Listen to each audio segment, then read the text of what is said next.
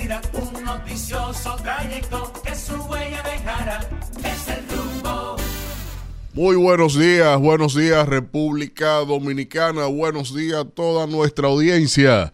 Eh, comienza desde ya esta segunda etapa del programa El Rumbo de la Mañana que inicia a las 6 de la mañana con nuestro compañero Carlos Peña y que este equipo, este team que se agrega desde las 7 de la mañana hasta las 10.30 en este compromiso marcado que tenemos cada uno de nosotros para analizar, comentar e interactuar con cada uno de ustedes sobre todo el acontecer de lo nacional e internacional, que no es poca cosa. Usted podrá haberse enterado por ahí de la verdad, de, los, de cualquier noticia, pero de la verdad, de la verdad de los hechos, solo aquí en este programa, El Rumbo de la Mañana, eh, con RCC Media, esta catedral eh, de las noticias y la opinión de la República Dominicana. Usted puede sintonizarnos tanto por las transmisiones digitales nuestro canal alternativo que hemos tenido que crear el rumbo de la mañana en vivo y también por RCC igual por nuestra página web www.rumba985fm.com.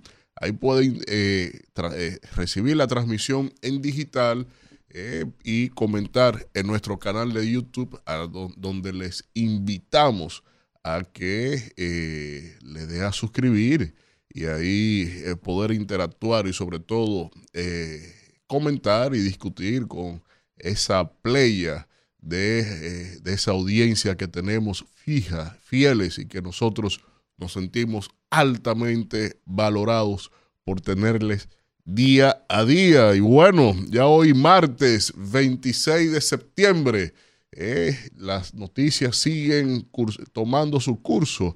Yo, y antes de entrar ahí al Departamento de Recursos Humanos, que eh, revise bien la nómina de esta empresa, de este programa, porque si hacen un paneo aquí, eh, aquí estoy yo como la fiel Penélope solo, sentado en la estación en esta cabina de este programa que va trazando la pauta, pero aparentemente la cama, la cama está muy buena para mis compañeros. Pero bueno, vamos a entrar de inmediato a las noticias. Es el gobierno en esta semanal, la semanal, eh, la que semanal. El gobierno acusa a Haití de violar el tratado de paz firmado en 1929 eh, las autoridades afirman que Haití nunca ha comunicado oficialmente al gobierno dominicano las informaciones técnicas que permitan establecer los objetivos, beneficiarios o impacto del proyecto. Bueno, el asunto es que Haití se mueve eh, como usando de escudo lo que nuestro canciller firmó ahí en mayo, el 28 de mayo del 2021. Y entonces, ah, eh, dicen, levantan trincheras cerca del canal de Río Masacre, eh, dice la Policía Nacional. Tasa de homicidio baja. Yo ni voy a entrar en esa noticia. Cisarril atiende 32 quejas contra clínicas por cobros indebidos y ayer lo mencionábamos porque una cosa usted hacer un ejercicio con una clínica como se anunció el día de ayer y nos preguntábamos si era la única en el país completo que eh, realizaba esta práctica. Dice Isarril que los casos han involucrado un monto reclamado de más de 2.330.000 pesos eh, de los cuales, según ellos, reclamaron 2.100.000, 109.000, y que, eh, según el reporte de gestión de casos eh, de la Dirección de Aseguramiento de Salud en los regímenes contributivos, ¿qué es eso? Pero bueno, vamos a ver las demás informaciones que nos tienen los diarios aquí. Recomendaciones de la Embajada de Estados Unidos para subir los documentos en caso de residencia. Eso ahí a todos los que están organizando sus papeles. Hagan sus papeles y olvídense de la vuelta. Eh, dice agente de Estados Unidos retienen a migrantes a la intemperie y sin comida en el río Bravo. Eso sigue con ese dramatismo que se va viendo en esa migración forzada en toda América Latina. Pero bien, déjeme ver aquí si el internet me lo permite. Yo se lo advertí a Isidro que, me diera el chance. Eh, y aquí el internet como que eh, está ausente. La frontera ya no será igual. El presidente Abinader afirmó que en dos semanas podría flexibilizar las medidas tras reactivar el canal de la vigía. El presidente Abinader dijo que a partir de los últimos acontecimientos ocurridos entre República Dominicana y Haití, la frontera entre los dos países no será igual debido al conflicto por el canal que se construye sobre el río Masacre y otras situaciones que van a venir en Haití, que van a venir en Haití. Bueno, yo creo que eh, no, me corresponde al estar aquí solo en cabina eh, ahondar hacia una sola tendencia del debate con respecto a este tema, pero está claro que eh, es un tema que eh, esto el gobierno está reculando ahí. Eh, por más que se le quiera decir, organizar, opinar, eso, eso es recular y recular con vergüenza, porque al final y al cabo te quedas en el orden internacional ante la sociedad internacional, te quedas eh, muy mal parado y eso no es bueno ni para el país ni para la figura del presidente. Eso no, ayuda a nadie, usted haber ido tan agrestemente, con ese exhibicionismo, con ese afán, con esa eh, propaganda que se armó ahí en dos días, eh, todo ese escarceo de mal gusto y desproporcional sobre todo, entonces ahora cuando usted derrumbó todo el andamiaje diplomático y de mediación o de actuación inclusive quirúrgica sobre la particular circunstancia que se tiene sobre el río, yo creo que eh, realmente esto no, no, no es bueno. Pero eh, dicen que nunca es tarde si la dicha es buena. Lo que hay que ver es quién es que significa la dicha aquí para nosotros. PRM va a primarias sin sobresaltos y con reto de asistencia. El Partido Revolucionario Moderno va el domingo a primarias cerradas eh, para la elección de la candidatura presidencial, pero con cautela en la elección de las candidaturas a la alcaldía de Santo Domingo Este y Santo Domingo Oeste. Eh, dice que el partido de gobierno escogerá más de mil cargos municipales que incluyen todas las regidurías, directores de distritos municipales y vocales, con la expansión del 20% de las reservas eh, de cada una de esas plazas. Eh, para cantidad de cargos se inscribieron más de 3.000 dirigentes del PRM, según informó la Comisión Nacional de Elecciones Internas que dirige el secretario de organización del PRM, el ingeniero del ICNE Ascensión. Eh, dice que se espera la participación de 400 mil votantes en un padrón superior de 3 millones de inscritos eh, que depositó ante la Junta Central Electoral. Mi pregunta es, con todo lo que hemos ido viendo y documentando que han aparecido eh, de nuestro partido, de otras organizaciones que están metidos ahí en ese eh, padrón del PRM, podrán votar. ¿Quién, subsanó realmente ese padrón? Eh, ahí llama mucho a la atención esa cuestión. Avanza, creación internacional para Haití el primer ministro de Haití, Ariel Henry, eh, eh, manifestó su satisfacción por la intención manifiesta de 12 países de sumarse a una fuerza internacional que lideraría Kenia para apoyar a las autoridades haitianas en su lucha contra las bandas eh, armadas que aterrorizan el país.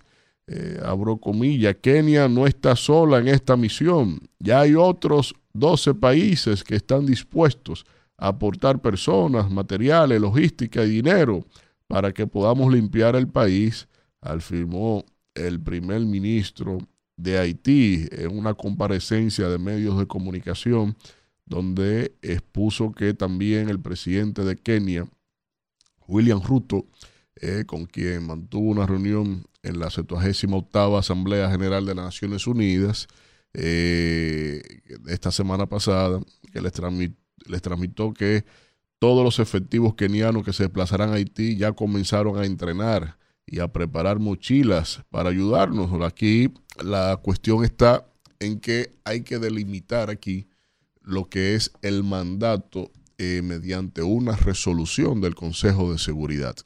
Eh, se han hecho, como señala el primer ministro de Haití, se han hecho ingentes esfuerzos, muchos países se han sumado precisamente a eh, prestar sus efectivos militares para que conformen estas operaciones que se denominan operaciones de cascos azules por parte de las Naciones Unidas y que desde aquí entonces eh, lo que hace falta es el establecimiento de la misión mediante una resolución del Consejo de Seguridad, como hemos explicado ya a toda nuestra audiencia desde antes, eh, desde hace ya eh, días.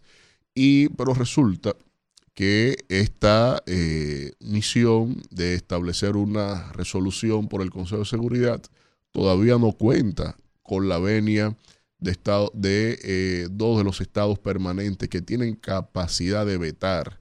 Si su voto es negativo, vetan la resolución y es el caso de China y Rusia que lejos del contexto de la isla lo hacen como un acto inamistoso para los Estados Unidos y eso aún todavía no ha variado porque eh, las últimas declaraciones que han hecho eh, determinados diplomáticos, sobre todo de China, es que no apoyarán un desplazamiento militar sobre Haití y habrá que ver entonces si esto queda ahí en el tintero o si de alguna u otra manera eh, la comunidad internacional buscaría algún otro tipo de mecanismo.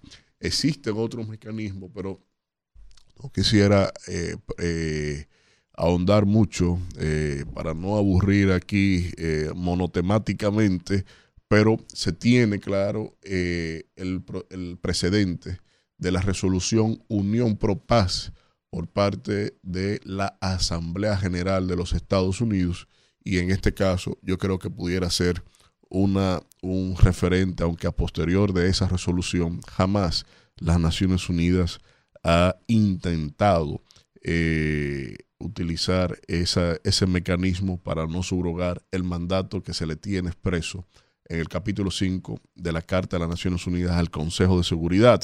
Pero bueno, dice el preciso Ariel Henry, ratifica, Haití tiene derecho de explotar recursos hídricos compartidos con República Dominicana el primer ministro reiteró este lunes, fresquecito, ayer lo dijo, su apoyo a la construcción del canal de riesgo que grupos realizan en el río Masacre. Ay, Virgen de la Altagracia. Que comparten con República Dominicana siendo omiso al pedimento de las autoridades dominicanas de poner fin a esta eh, acción eh, en un discurso, el funcionario enfatizó que el derecho que tiene Haití de explotar los recursos hídricos compartidos llamó al diálogo entre ambas naciones para resolver el conflicto. Eh, mientras que entonces la reacción del gobierno dominicano, que no se hizo esperar, eh, el gobierno dominicano aclaró que sigue exigiendo detener la construcción del canal al considerarlo una, una violación al Tratado de Paz firmado en 1929 y que regula las aguas eh, compartidas entre los dos países. Y ahí tendremos que ver cómo precisamente las autoridades haitianas eh, o dominicanas van entonces a replantearse el modelo que político, diplomático o jurídico internacional que le van a dar a esto. Esto, el tratado de 1929 establece mecanismos claros en términos de buscar alguna solución vía arbitraje, pero en este caso también si eh, la contraparte no acepta el tema del planteamiento del arbitraje, pues entonces ya tendremos que incluir en el debate si someteremos o no ante la Corte Internacional de Justicia a el Estado haitiano, que es curioso decir Estado, a algo que se denomina Haití, como está Haití. Pero bueno, profesor Manuel Cruz, buenos días. Usted fue, eh, ha sido el primero de los moicanos que, que ha aparecido aquí.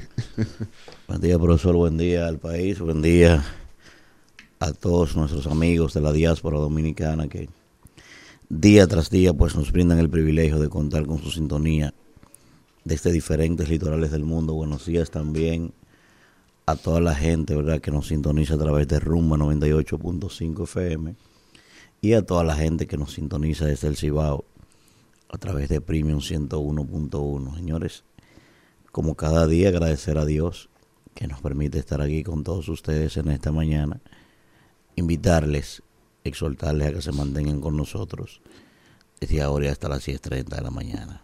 Así es, y para alimentar este tema, eh, que será tema dominante por mucho tiempo, el embajador de Francia en Puerto Príncipe, Fabrice Muris, eh, cree que se presta, eh, se ofrece pues, como país, que Francia se ofrece para mediar en esta crisis entre la República Dominicana y que creen en la solución al conflicto eh, mediante un diálogo y propone la mediación de Francia y la Unión Europea. Yo creo que si esto eh, ha sido debidamente comunicado, pues entonces es una buena salvaguarda para la postura de la República Dominicana, sobre todo por la, por la incidencia fáctica que tiene Francia sobre las élites en Haití. O sea que vamos a ver si esto alguien le da aquiescencia. Paradoja de la vida, Víctor. ¿eh? Sí.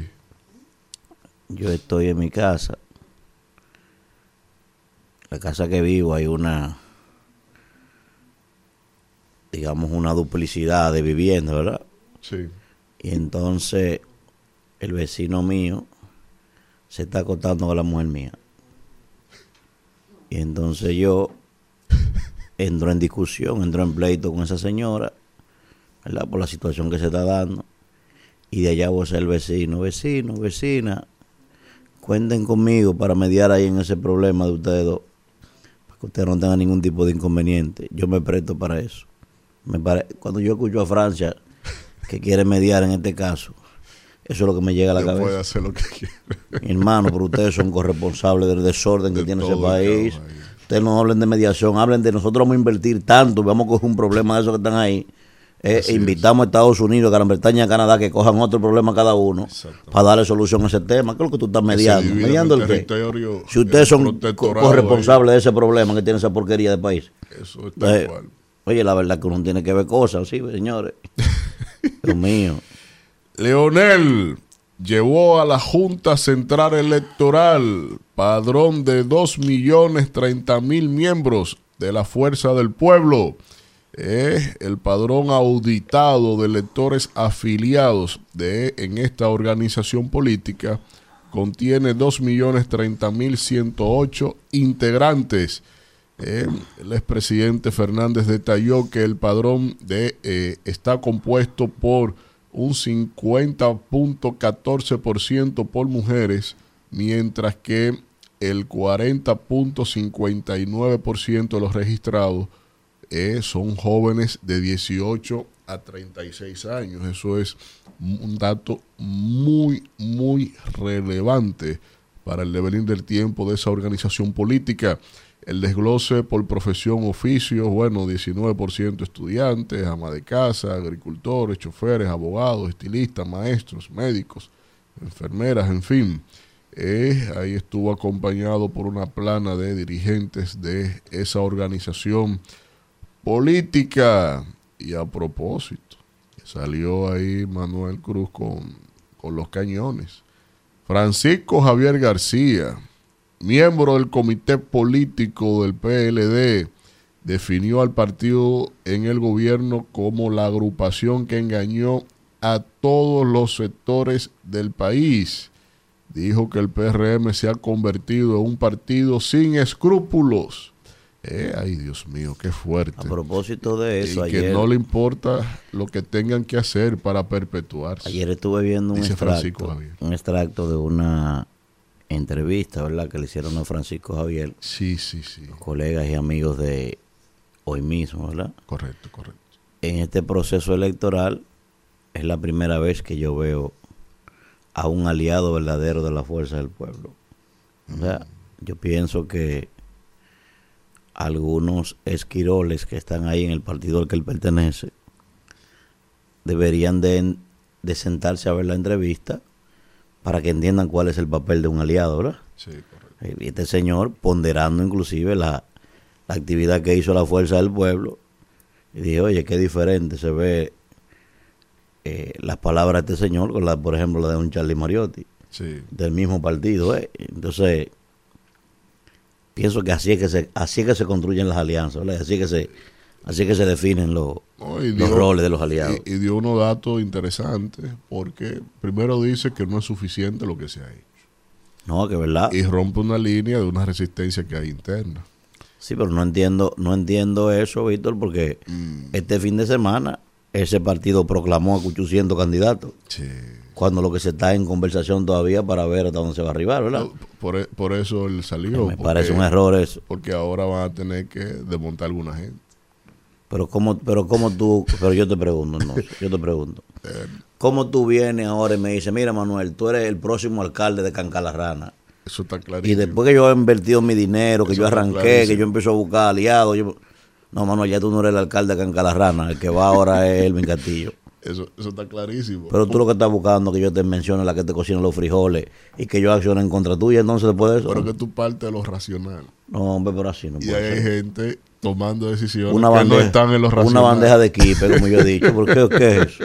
Es, ahí que el problema de tu análisis es ese, que tú partes de lo racional. Pero acá, si tú estás conversando conmigo, todavía tenemos hasta, hasta el 20 de noviembre para, para cualquier tipo de conversación, para subsanar cualquier tipo de... que tú haces proclamando candidato, brother. Te estoy diciendo, a ustedes le va... Oye, Luis está... Yo pienso que Luis debe estar muriéndose con la con la, con la muela de atrás riéndose y estos tipos están loqueando. Pues, ¿Cómo es que un... Yo no, la verdad que yo no comprendo cómo un partido, como un partido que duró 20 años en el poder, un grupo de gente que tiene conocimiento pleno del manejo del poder y del Estado, puede estar cometiendo errores de niño. Yo no entiendo eso. No, no. El ego, el ego. mío. El ego es traicionero ahí con muchas cosas.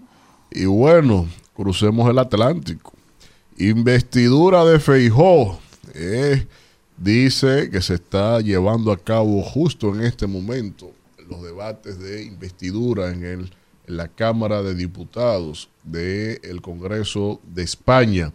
Aquí Feijó se ha presentado para eh, obtener el voto, llevar a votación eh, con respecto a lograr y alcanzar su investidura y ha señalado que eh, en este debate del tranque de los votos que, que necesita tanto él o Pedro Sánchez para alcanzar la investidura que está en manos de los partidos independentistas de España, en su discurso de hace un momento, Feijó dice, ni jurídica ni éticamente es aceptable. Ay, y le echó una vaina a Puigdemont en ese discurso diciendo, complicado. diciendo, diciendo lo siguiente.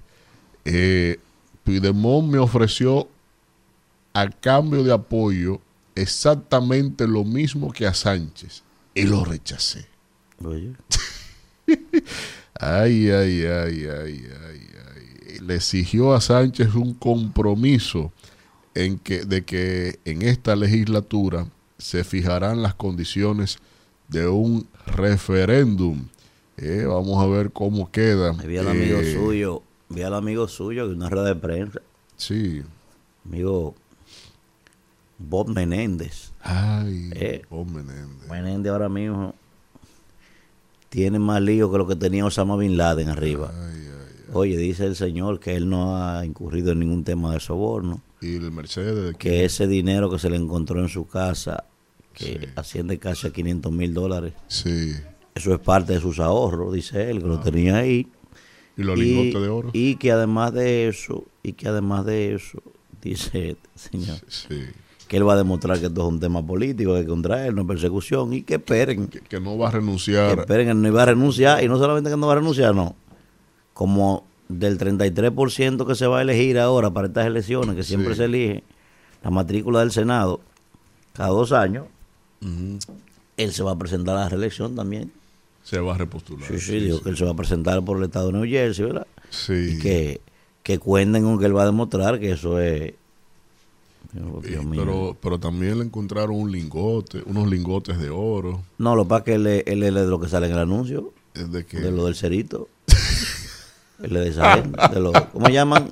sí, lo del cerito Lo- de lo- oro. lo sí. que- lo- los Sí, sí, sí, sí, los- mineros- los mineros esos. Ay, jo, ay, jo. Sí, él es de ese, él es de ese grupo. Y mira que hay un duende de esos que, que, es- que habita aquí. eh, eh. Sí, Esto no tiene madre. hay un duende de él que habita, que habita por sal- aquí. Oye, él se ha salvado más que MacGyver. Él tiene que demostrarme a mí ahora que es un... Uh, Porque, óyeme, a, a, a, Menéndez le han pasado más situaciones que las que le han pasado a MacGyver. Oye, Bob Menéndez es capaz de hacerte una bomba con un fósforo. Oye, y se ha salvado. Yo quiero ver ahora cómo él va a salir de este lío. Porque no solamente el lío. no, Si él sale airoso del problema, si él sale airoso, va a decir, ok, este dinero es tuyo, este es tus ahorros, tú, tú qué sé yo qué, ok. Y los impuestos, estos cuartos, ¿dónde están? correcto. Hasta con eso tiene un problema. Porque, que yo creo que van a hacer con él lo mismo que pasó, ¿verdad? Guardando la distancia. No quiero que vaya a pensar que uno está. Lo mismo que pasó con este señor, con, con Al Capone. Al Capone se le trató de meter mano por toda forma y no había, no hubo, no hubo, no hubo forma. Ah, por los impuestos de este hombre. Sí fue que lo guardaron. Cuando ya no pudieron más nada con él, nos ven acá. ¿A dónde están los impuestos tú que tú tienes? No hay nada. Porque Menéndez, Cortado. Bob Menéndez da mucha carpeta, la verdad. No, pero tendrá que Mira que también- Bob Menéndez, en diferentes casos, hay que decirlo, en algunas ocasiones, siempre ha estado Ha sido aliado de la República Dominicana, ¿verdad? Así es. y eso hay que es. decirlo. Así es, pero eh, al Leo malo todo se le pega. Coño, El Mercedes-Benz que también Es que le, se mueve, impu- le es que- imputan, Es que se mueve demasiado. tendrá que entonces demostrar cómo pagó el Mercedes-Benz. Es que se mueve demasiado. Porque no es viejo el Mercedes, o sea, él tendrá los registros recientes de cómo pagó ese carrito ahí, que, que está muy Y bonito. no solamente eso, en Estados Unidos, Sí. en Estados Unidos prácticamente todo está bancarizado, o sea, muy extraño. Sí, Tú eras una persona, a menos que no esté en negocio mal habido. ¿verdad? ese dinerito guardado ahí. Oh, pero ¿cómo, 500. cómo ese dinerito? 40 mil dólares. Cualquier persona que anda con 40 mil dólares en Estados Unidos en efectivo ya es sospechoso de algo. Sí. Porque eso no, o sea, no hay esa tradición allí. Tú sabes, la gente tiene su tarjeta, su cosa. Todo lo que tú haces prácticamente está bancarizado. Y no es 40, hermano. Estamos hablando de 500 mil dólares. 500 mil. Que eso no es paje coco, no sé. Eso, eso rinde donde quiera. Ahora es que yo voy a ver si es verdad que él es un político fino. No, yo- porque él se ha salvado de muchos episodios. Yo pienso que la gente del cine debería estar pensando en, en, en convertir este personaje en el MacGyver del, del siglo Sí. XXI. Porque la verdad que usted- vos venís de dado carpeta. Y usted sabe, Manuel Cruz, eh, cómo es que le dicen ahora a- al presidente Abinader con el tema de Haití. ¿Cómo así? Sí, no, tú sabes que, el presidente, aquí entre tú y yo, tú sabes, para que, que nadie más se entere, y que, eh, pero, pero entre tú y yo, que me dicen que el hombre reculó. No, es que eso no, es que eso no va, es que eso no va, Sí. no hay forma de sostener eso mucho tiempo. Sí, Yo voy a dar unas puntualizaciones de eso porque la verdad es que yo estoy, sí. Yo estoy un poco desencantado con No, la, pero, con la posición que ha asumido la oposición, pero a mí me parece que fue un gran error del presidente haber haber condicionado el tema porque lo dijeron. O sea, pero el primer error que se cometió en esto, de algunos que se han cometido, fue condicionar la permanencia de las tropas y el cierre de la frontera hasta que el canal se parara. Y, O sea, porque ya tú estás poniendo tu palabra, ya lo, por eso lo dije, puede salir ridiculizado de allí. No, y entonces, Entonces, ese canal no se va a parar, ellos no lo van a parar nada, y entonces va a haber que retirar eso, porque no hay forma, no es sostenible eso. entonces, ahora resulta, Manuel, que toda la comunidad internacional se alinea ante el primer ministro Henry. Ojo, que hay que aclarar a la gente, Víctor, para que la gente no confunda. Sí, Esa alineación que tú estás señalando, que como bien tú venías explicando, eso está condicionado todavía, ¿eh? Correcto. Eso está al a merced de que chinos y rusos. Determinen que sí. determinen que sí, que eso va. Si no, eso no va para ninguna... A menos que lo hagan de manera ilegal, ¿verdad? Exactamente. Pero hay que aclararle a la gente que ese movimiento internacional que se está dando no tiene absolutamente ninguna vinculación con el conflicto del canal. ¿eh? No, no, no, no. Esto es un tema de eso. barbecue. Y es un éxito que está teniendo el gobierno de Haití porque es que lo ha pedido. Entonces resulta, Manuel, a Isidro, que Henry sí es exitoso y de este lado somos disparatosos.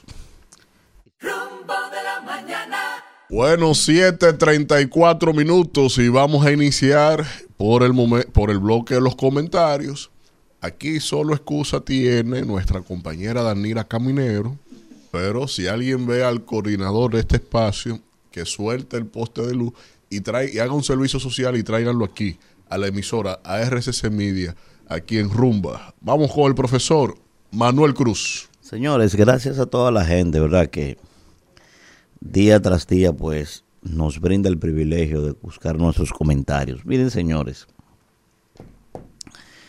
yo pienso que lo peor que le ha pasado a esta nueva etapa de este conflicto interminable con el vecino país es precisamente que esta nueva etapa por el conflicto con el canal haya coincidido con la apertura y el desarrollo de un certamen electoral. Máxime con la presencia del honorable señor presidente de la República en busca de una reelección presidencial. ¿Por qué? Porque cuando deberíamos estar todos los dominicanos al unísono, con una posición firme como dominicanos, con una visión de Estado y con una estrategia efectiva y asertiva bastante definida en el plano internacional, lo que estamos es articulando discursos de que el presidente anda sacando beneficios electorales y la oposición articulando una posición contraria para evitar que eso suceda. Oigan bien, y al final, y al final, el único que sale perdiendo de, esa, de esas disquisiciones electoreras es precisamente el Estado Dominicano. ¿Por qué yo digo esto? La oposición ha fijado, ha trazado su raya de pizarro y ha dicho, todos han dicho, que apoyan la posición firme de que República Dominicana tiene el derecho de preservar sus recursos naturales en su estado natural y todos han dicho que hay una violación al tratado de 1929, pero que sin embargo el gobierno ha estado cometiendo errores porque se saltó los procesos y que encima de eso su proceder ha sido errático, populista y electorero. Eso es lo que ha dicho toda la oposición en sentido general. Y a mí me parece que vuelvo y repito, fruto de que el certamen electoral parece ser que es lo que está primando en este momento y no la racionalidad y el interés nacional que debe unirnos a todos, fruto de eso, me parece que la oposición ha estado haciendo un ejercicio de manipulación. Y yo voy a explicarlo por qué. Y cuando digo manipulación, hablo de manipulación electoral. Evidentemente, aunque no se quiera, aunque ese no sea el propósito, el tema haitiano es un tema de tanta importancia para el pueblo dominicano que genera que genera beneficios electorales para el gobierno que logra unificar al pueblo en ese sentido. Eso es real, ¿eh? O sea, nadie puede decir que a raíz de este conflicto y la unificación de todo el pueblo en este tema, eso no beneficia al gobierno de turno. Pero eso beneficia al gobierno de turno si puede manejar con efectividad el problema, ¿eh? Porque yo lo he dicho. También puede ridiculizar al gobierno este mismo tema y diseñar una estrategia que le beneficie y ser lo contrario. Entonces la oposición, en un ejercicio legítimo, ha estado también tratando de evitar que eso sea redituable para el gobierno. Eso es lo que se está dando en realidad, aunque no se vaya a decir nunca públicamente en este momento. Pero vuelvo y repito, al final pierde el Estado dominicano porque una coyuntura electoral está siendo colocada por encima de los intereses nacionales. El gobierno dominicano, y quiero decirlo, cometió dos errores graves en este proceso. Quiso subsanarlo con un llamado del presidente para que la oposición se una en esto. No, pero eso no debió ser así. El primer error que se cometió con este tema fue que antes de tomar cualquier tipo de decisión, cuando el gobierno dominicano entró con el Consejo de Defensa y Seguridad Nacional en una sala de crisis y de esa sala salió la decisión o la recomendación por parte del Consejo de Seguridad de cerrar la frontera y de tomar medidas de retorsión como estrategia, antes de ejecutar eso, lo que debió haber sobrevenido fue una invitación urgente por parte del propio presidente, firmado con su puño y letra, invitando al liderazgo político nacional, o no al liderazgo, a los expresidentes de la República, que son al mismo tiempo los líderes de sus diferentes partidos, y a los ex cancilleres y a los ex vicepresidentes de la República. Por eso tengo tiempo aquí pregonando y proponiendo una cumbre permanente de Estado que se pueda reunir trimestral o que se pueda reunir cada seis meses con esa gente para que conozcan única y exclusivamente de temas de Estado. Pero nadie le hace caso a uno, porque parece que uno se levanta a hablar cháchara. ¿eh? Entonces, el gobierno falló en eso.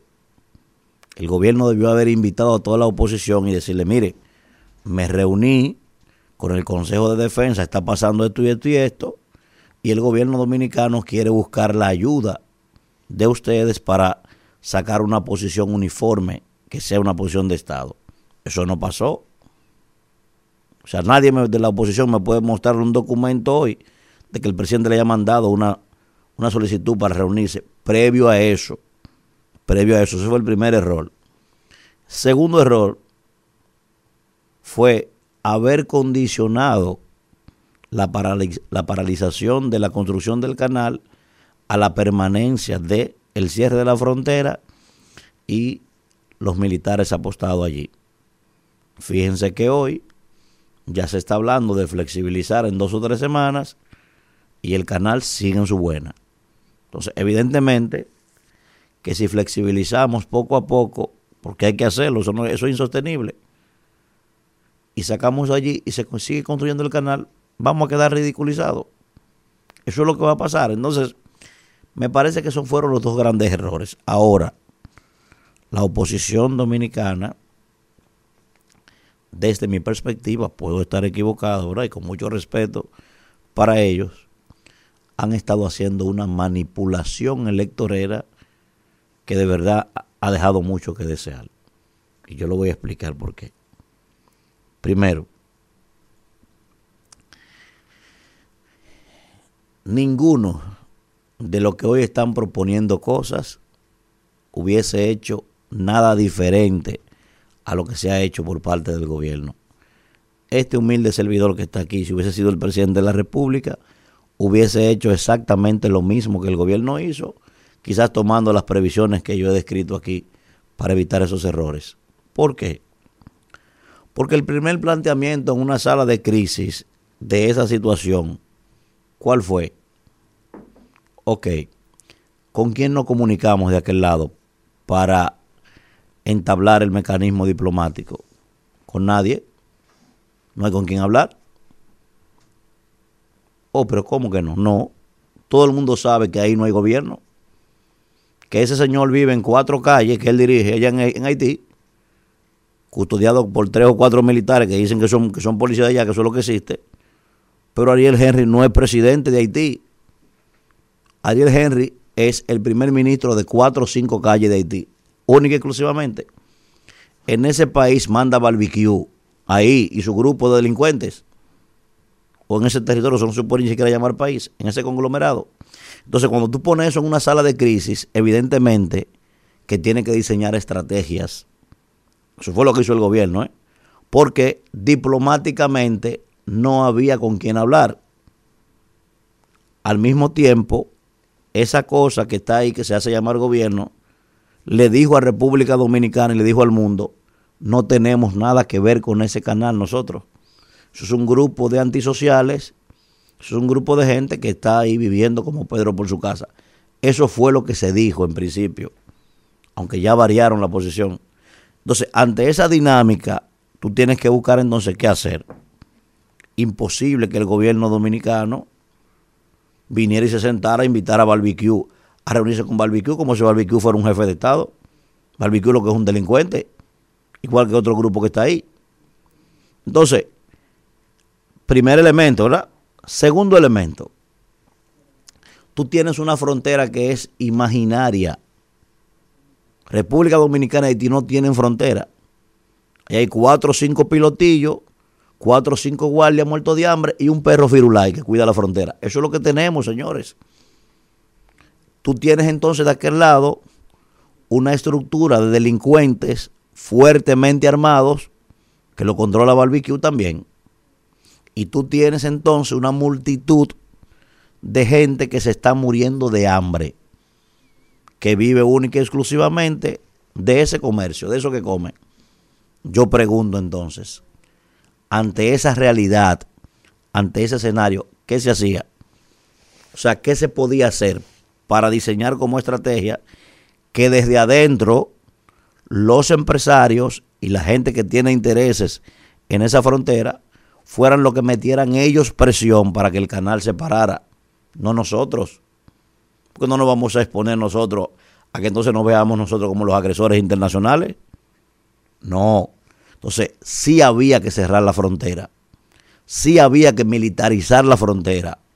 Porque si esa frontera no se militarizaba cerrando el comercio, a la semana, cuando esa gente tuviera hambre, iba a venir una multitud e iba a entrar para acá. ¿Y quién iba a detener esa multitud? ¿Lo íbamos a ametrallar si venían? No. Entonces, ese mecanismo de persuasión, a mí, vuelvo y repito, puede estar equivocado. Me parece que es lo único que ha evitado que esa multitud muerta de hambre entre para acá, para este territorio. Ah, que el escenario diplomático es diferente, sí, en la denuncia de un acto inamistoso, que debimos nosotros enviar una nota diplomática, que debimos llamar a consulta a nuestro embajador, que debimos, todo eso se hace en diplomacia. Y yo quiero ahora que ustedes me digan, cuando ustedes analicen esto, porque dan para eso, para decir que yo no sé nada de temas internacionales también. Ustedes dan para eso. No había con quien hablar ahí nada absolutamente. El gobierno haitiano notificó que no tiene nada que ver con eso. Ahora sí, ahora se vio claramente que era un engaño. Todo ese procedimiento diplomático hay que articularlo ahora.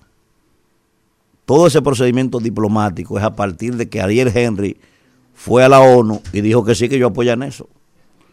Ahora, lo demás ha sido una manipulación por parte de la oposición. Y es penoso que lleguemos a eso por un tema electorero con algo tan importante como es el caso haitiano. Que lo único que estamos demandando los ciudadanos, lo único que estamos demandando los ciudadanos es que el liderazgo político que quiere dirigir este país, los que están, los que fueron y los que quieren venir, los que van a venir mañana, tengan niveles de madurez política para defender los intereses nuestros. Eso es lo único que nosotros queremos. Que un certamen electoral no embarre lo importante. Que un certamen electoral no se convierta en un instrumento eh, de disyunción ante temas que deben unificarnos a todos nosotros. Eso es penoso, el nivel de madurez política que ustedes han demostrado en este momento.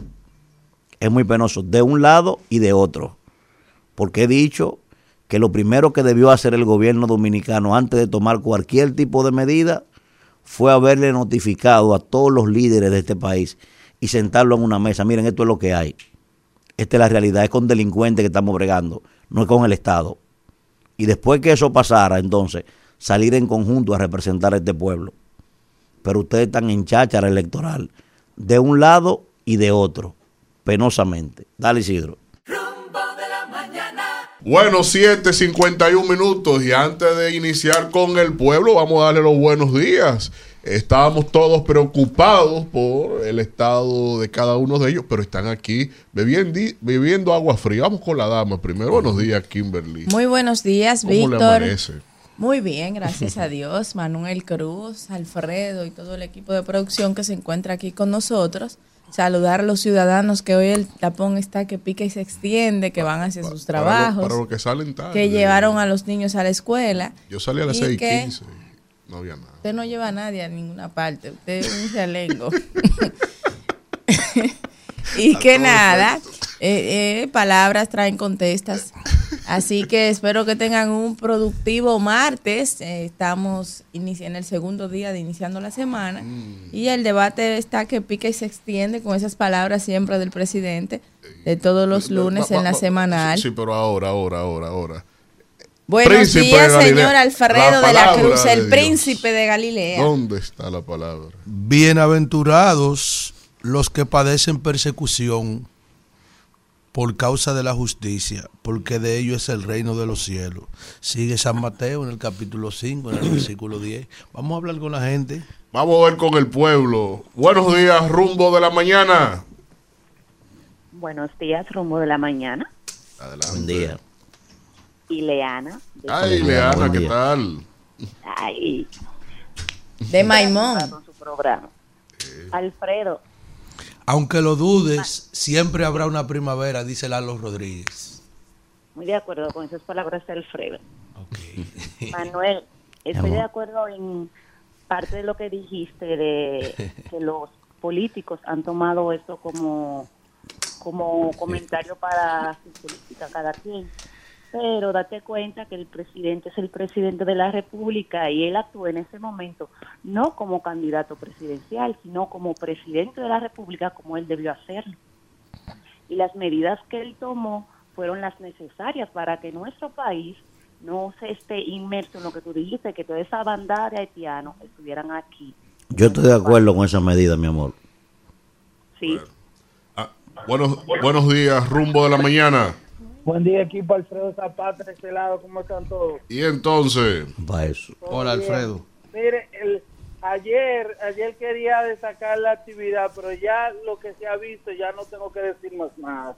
Solamente destacar que yo quisiera como quitarle cuatro mil millones a lo que tiene el, gobierno dominicano destinado a la publicidad. y, y, esos cuatro mil millones también que votó Miosotti para y hacer un listado de todas las obras importantes que, pudo hacer el gobierno con esos 8 mil millones, 4 mil de Miosotis y 4 mil que estamos votando, la mitad, el 50% de lo que estamos votando pagándole a bocina, donde se pasan en Twitter criticando todas las actividades de la oposición y justificando este desgobierno. Muchísimas gracias. Bueno, 8 mil millones para decir que están haciendo nada. Buenos días, rumbo a la mañana. Buenos días, Natalie Méndez, Adelante, Natalie. Adelante, Natalie.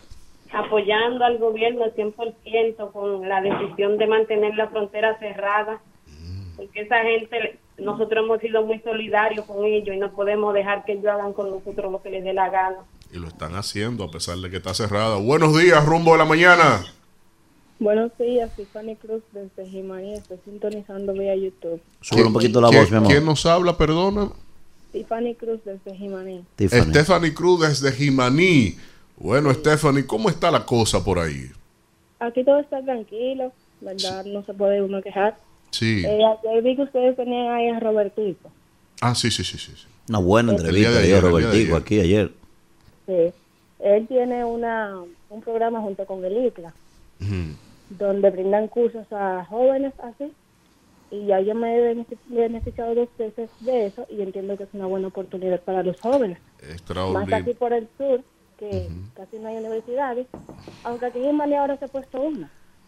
Extraordinario. y te felicito. eh, y sigue haciendo su curso ahí. Yo, el doctor William Sí, Hanna un momento. Tatú. Ah, sí. Aquí hay Confirmada esa información. Hace, sí, Un cuaren- momentico ahí, hace por 41 minutos, la cuenta de la revista 110 del destacado Ah, caramba, caramba. médico y productor de televisión Julio Jacín Sí, sí, sí. destaca que se nos ha ido William Hanna, una pérdida irreparable, un gran Bueno, colaborador bueno, y maestro bueno. de la medicina. Ustedes saben que William Una Hanna estrella. fue médico de cabecera de José Francisco Peña Gómez, fue es, director del. Seguro Social, es, es una eminencia Sí, lo de la lo medicina de la República Dominicana. Me, recuerdo que me atendió en la Gómez Patiño tras una intoxicación que yo tuve. Ah. Eh, nada, pasa su resto. Un hombre que se convirtió también su familia. eh, en los medios y todo eso. Sí. No, no, no. Ayer Bueno, también murió Carolina Bosch. La hija de Eh, Juan Bosch. justamente- La, la hija de Juan cuando Bosch, se celebraba 60 años del, del golpe, del derrocamiento golpe, de, su sí. padre. Así a los siete meses Él de murió ese mismo- Paradigmático, ¿eh? Paradigmático ahí. Buenos días, rumbo a la mañana. Buenos días, buenos días. Eh, y entonces, Luis Corporán de este lado, de este Adelante, Luis. para hacer un llamado a todos nuestros compañeros y militantes del Partido Revolucionario Moderno Vamos a ver. este domingo primero de octubre a salir en masa tempranito a votar por el doctor Guido Gómez Mazara Ay. por la casilla número 3, 24, 22. ¿y do- do- ¿desde dónde tú estás? ¿Cuál es tu zona?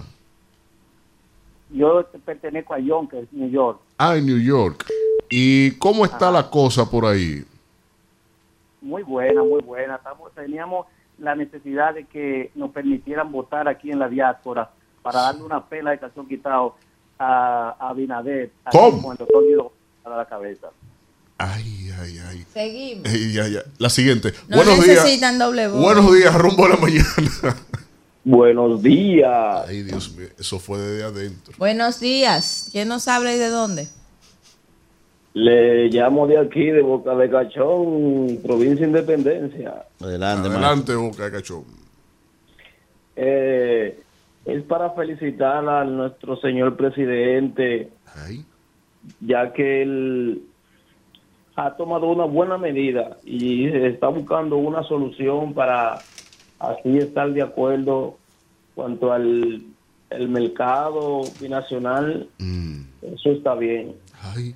Sí, que está pudriendo todo. Ha tomado una buena medida de tutti frutti. Buenos días, rumbo a la mañana. Sí, sí, buenos días, Víctor. Buenos Sí. días a todos ahí en el panel. Víctor, Sí, escuchando el comentario del profesor Manuel Cruz. sí. Entonces, en el 2021, ¿por qué no se llamó a concertación con la oposición? Y entonces ahora eh, el único manipulador, los únicos manipuladores son la oposición. Cuando el gran hablador y manipulador es, es- es el gobierno ahora. Víctor, Yo- ¿qué yo- te pasa? no, no. que salió, no. eh, Sí, que que pero. salió el tiro por la culata. ¿eh? No, no, Kimberly, no es que así no, Kimberly, porque la oposición no puede pincharle bandeja de plata o bandeja de oro al gobierno Yo- que está manipulando. Hermano, esto no es un asunto de bandeja de plata, esto es un asunto nacional, maestro. Esto no es un asunto Sí, politiquero. Pero, pero fue el Usted gobierno. maitearon no es un asunto politiquero. que- Dejen su, dejen su pequeñez mental que usted tiene. Esto no es un asunto electoral. Aquí nadie le hace más crítica ya. a este gobierno que el que está aquí sentado.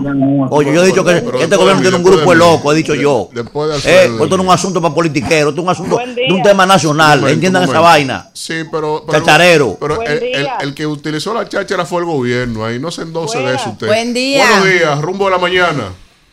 Sí, eh, le, le habla Lu- Lucía. Adelante, Lucía. Mire, la, la oposición podrá decir de todo del gobierno. El gobierno está trabajando excelente, me está Ay. encantando. Y le está buscando solución a todos los problemas. Qué bueno. Buenos días, rumbo a la mañana. Buenos días, Paola Brito desde Santo Domingo. Adelante, Paola. Paola.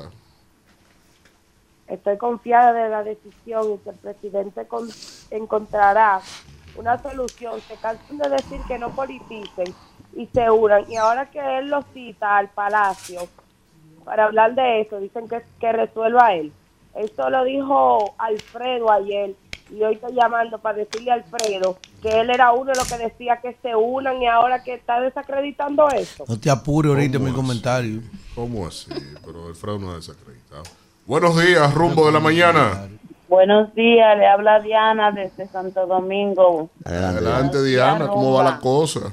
Está, va todo bien. Ah. Profesor, estoy de acuerdo con tu, di- eh, con tu comentario. Aquí hay muchas personas que no entienden que para el COVID se perdió más el cierre de esa frontera. Aquí hay personas que quieren que el presidente se deje coger el pulso con la situación que está pasando para luego venir a criticar y acabar el gobierno. Pero todo lo que el presidente ha hecho está bien tomada las decisiones. Bueno, gracias. Buenos días, rumbo de la mañana. Buenos días, buenos días. Eh, Víctor, Sí. con todo el respeto que me merece, Sí, señor. eh, yo me llamo Manuel, el amigo de Manuel. Encantado. Eh, usted tiene todo su derecho porque usted paga su programa. No, pero no. usted no está, para cada vez que una gente habla algo, está loco accionando. ¿Y aquí en el Usted cuartado, tiene que respetar a esa gente. Pero Usted respetar al cuartel. ciudadano. Aquí en cuartel, a para retratarme. de que habla una persona, usted le dice, se burla, o hace un chiste, o hace una oposición a lo que esa persona habla. Y fíjese que como usted le puse atención. Buenos días, rumbo de la mañana. Buen día, Pedro Luis Rodríguez de Santiago. Adelante. Yo también quiero darle gracias al presidente porque hay un vecino que gana 19 y el recibo le llega de 15 por no bajar la comida en los supermercados y tener los pobres pisados con la bota porque está sembrando su propio hoyo. La flota están funcionando. Gana 19 y el recibo llega de 15. De 15. Ayer, Le quedan 4, maestro. ayer me topé con una persona en una fila de banco. No es fácil. En una fila de banco que iba precisamente a pagar su factura. Y ella me Dándole en la madre me, a la gente me vaina. enseñó tres facturas de tres meses constantes. Señores, le subió casi un 320% en tres meses la factura. Mañana cuando llegue aquí Ramón Alburquerque, yo le voy a preguntar para que él me explique cómo, es esa aritmética, para que me, para que No, me lo explique. porque se ha auditado y hubo una auditoría que se reveló de, San- de, eh, de este, donde dejaron de cobrarte por consumo y pasaron a ponderar las facturas en función a las pérdidas que tiene el sistema. Es decir, nosotros le estamos financiando el tollo gerencial y los costos operativos que tienen las sedes. Y eso es lacerante, pero lo peor es que es indignante La para la gente. llamada, la llamada. Buenos días, rumbo a la mañana. Sí, pero tampoco me. El programa que Sí, tiene claro. con calambre. Perdón, perdón. La Cruz, profesor. Sí, Manuel de la Cruz, profesor. sí. Excelente comentario suyo. Gracias, maestro. Eliodoro Fernández, que busque su puesto, como decimos en el barrio. Maestro, no lo personalice, maestro. Yo hablo, yo hablo a la oposición en que se Que no, se acuerde que lo iban a matar en Haití a él. Que no, que yo lo haría de tal manera. Luis Abinader lo ha hecho bien. Luis Abinader lo ha hecho bien. Leonel, que busque su puesto. Qué bueno, qué Alfredo bueno. Cruz, te quiero mucho, hermano. Pasen abrazo. Gracias, gracias. Buenos días, rumbo a la mañana. Muy buenos días, ese gran elenco. Le habla Ángel Ramírez. Adelante, Luis. Ángel. Yo, Ángel Ramírez. Ah, Ángel, quiero Ángel, perdón, favor, perdón. Me, me- me den un breve, un, un breve momento y tiempo. Eh, mira, Víctor, yo me pregunto, Víctor, Sí. ¿acaso tú no tienes conciencia? ¿Acaso tú no crees que el pueblo dominicano es estúpido. Déjame decirte que lamentablemente el dolor de la oposición es que el pueblo mismo es quien ha elegido y que se ha sentido satisfecho de esta gestión. Porque déjame decirte que muchos daños, muchos, muchos, pero muchos daños eh, hizo la oposición. ¿Y tú crees que el pueblo volverá a lo mismo? Donde esta, esta nueva gestión les, le ha brindado lo que es lo que es la transparencia, el apoyo, el desarrollo a la ciudadanía. De por Dios, oye, Víctor, tienes que tener un poquito más de corazón y conciencia. Sí, sí, sí, sí, sí. La transparencia está en el La gente, estómago. la gente, maestro, la gente, maestro, la gente. Días. de Ah, la gente, de una vez, de una vez la gente. que de está una vez la condicionando la gente, de una vez llamada a usted, maestro. No, pero yo aguanto callada cuando llaman con Escucha a la gente, olvídense de eso. Rumbo. Adelante, adelante. Le habla Yacaira familia. Qué barbaridad. La piña con asiento en la capital, Víctor. Adelante, Yacaira. Bueno, eh, de acuerdo con el comentario de Manuel, yo veo muchos comentarios de crítica hacia el gobierno por tener reforzada la guardia en la frontera. Y independientemente de, de bandera política, la prioridad es la seguridad nacional. Correcto. porque en verdad la construcción de ese canal no tiene soporte legal. Y ellos no ven que eso le hace daño a, a nosotros y también a ellos. Eso es, está haciendo, eso está muy mal para ambas naciones. Respaldamos la medida del presidente, por ahí se está diciendo que el presidente dijo que, dijo que iba a flexibilizar. Pero eso es siempre y cuando ellos pudieran, puedan controlar que ellos detengan el canal. ¿Tú, tú estás de acuerdo con las medidas del presidente? de acuerdo con las medidas del presidente y con las que él vuelva a tomar. ¿Nos las puede listar? ¿Cuáles son? La gente, maestro. Buenos días, rumbo. ¿Dónde Pero era con la gente. No, no. Deje la gente que se. Y dele analítica de sangre también. Deme poder mi tiempo a mí, porque tú sabes esa partida de Rapachini. Adelante. Mira, Robertín, ese, ese, ese Rapachín que llamó ahí, Robertín, es vecino mío. 24 mil para beber romo, le dan todos los meses. Pero ¿y cómo así? Eh, Nómina, y oye cómo lo cobra, por servicio prestado, ni siquiera en nómina está. Así que tiene el gobierno gastando 3 mil pesos. Oiga, el gobierno de Luis Abinader, Corona, es el gobierno más corrupto, oye lo que hay. En Asua, explotando una mina para su fábrica de cemento, no paga impuestos. Tiene el dinero fuera del país. Luis Abinader fue el que metió en este charco al país con Haití, por- con su entramado mafioso de empresario. Y no haya cómo salir. Que salga él, ese mafioso, Luis Abinader. Próximo. Señores, continuamos con más del desarrollo del espacio. Tuve que ponerme aquí, señores, porque si le dejo estos estos teléfonos a este hombre, no hay forma. Pero bastante equilibrado estuvo. Eso sí, claro que sí, señores. Vamos de inmediato a continuar con el desarrollo de los comentarios. Ese es el turno del profesor Víctor Villanueva. Bueno, eh, el tema de fronteras es un tema que va a estar en la palestra por mucho tiempo y ante los puntos de inflexión que va generando la dinámica de este debate, es obvio que es necesario darle el debido seguimiento porque es algo de alta relevancia para nuestro país. Y eh, como el día de ayer se produjeron reacciones a nivel de la representación de ambos estados, es importante hacer una especie de relatoría de cara a lo que ha, ha significado esta consecución de posturas en términos diplomáticos y políticos de Estado. El, inicialmente, eh, el presidente, eh, el, primer ministro de Haití estableció que el, el canal continuará y a la vez afianza su postura de que eh, no se va a detener y que puede contar República Dominicana con el ánimo de diálogo, pero al final y al cabo el propio presidente Luis Abinader tuvo que anunciar ayer en la semanal, que no sé si es la burla semanal, la mentira semanal, pero en la semanal el presidente estableció que el programa, el, eh, que tenía que, en- entre otras palabras, aunque no lo dijo así, recular con respecto a la desproporcionalidad de sus medidas en cuanto a la situación del canal de Haití. Uno, esto es una palestra amplia que usted puede definir cualquier planteamiento, todos son válidos, todos caben en el debate, pero desde un primer momento, estando desde Madrid, señalé que la reacción del gobierno dominicano era primero desproporcional y segundo no iba directamente al problema dentro del conjunto de medidas que anunció el presidente Luis Abinader soberanamente y que ante la transgresión que esto significa para nuestro país, todos apoyamos al gobierno dominicano. Del conjunto de medidas, solo una, la de represar el río, era tendente acorde a la proporcionalidad que exige el derecho internacional con respecto al problema.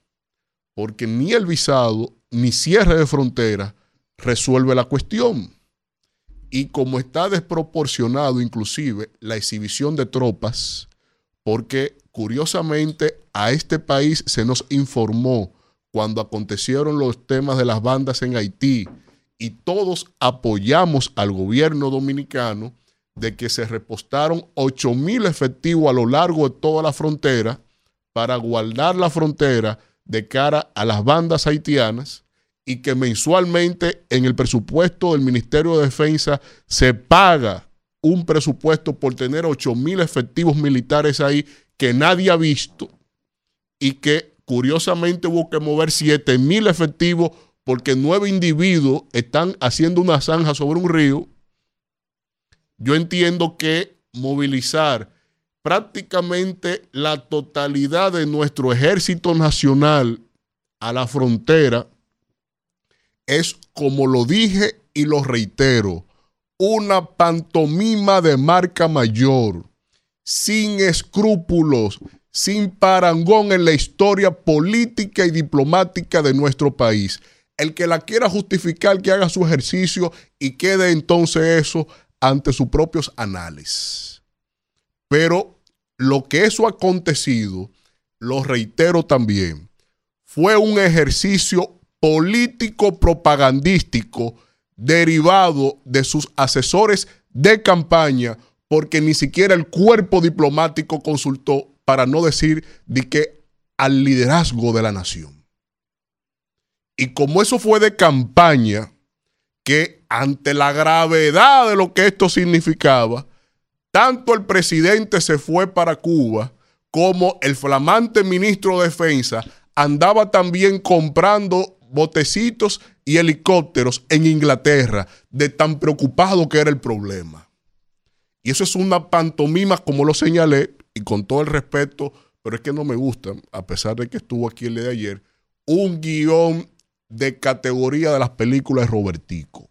Y eso lo dejo ahí. Entonces, lo que tenemos ahora es un escenario en donde el gobierno ha hecho el ridículo a escala global.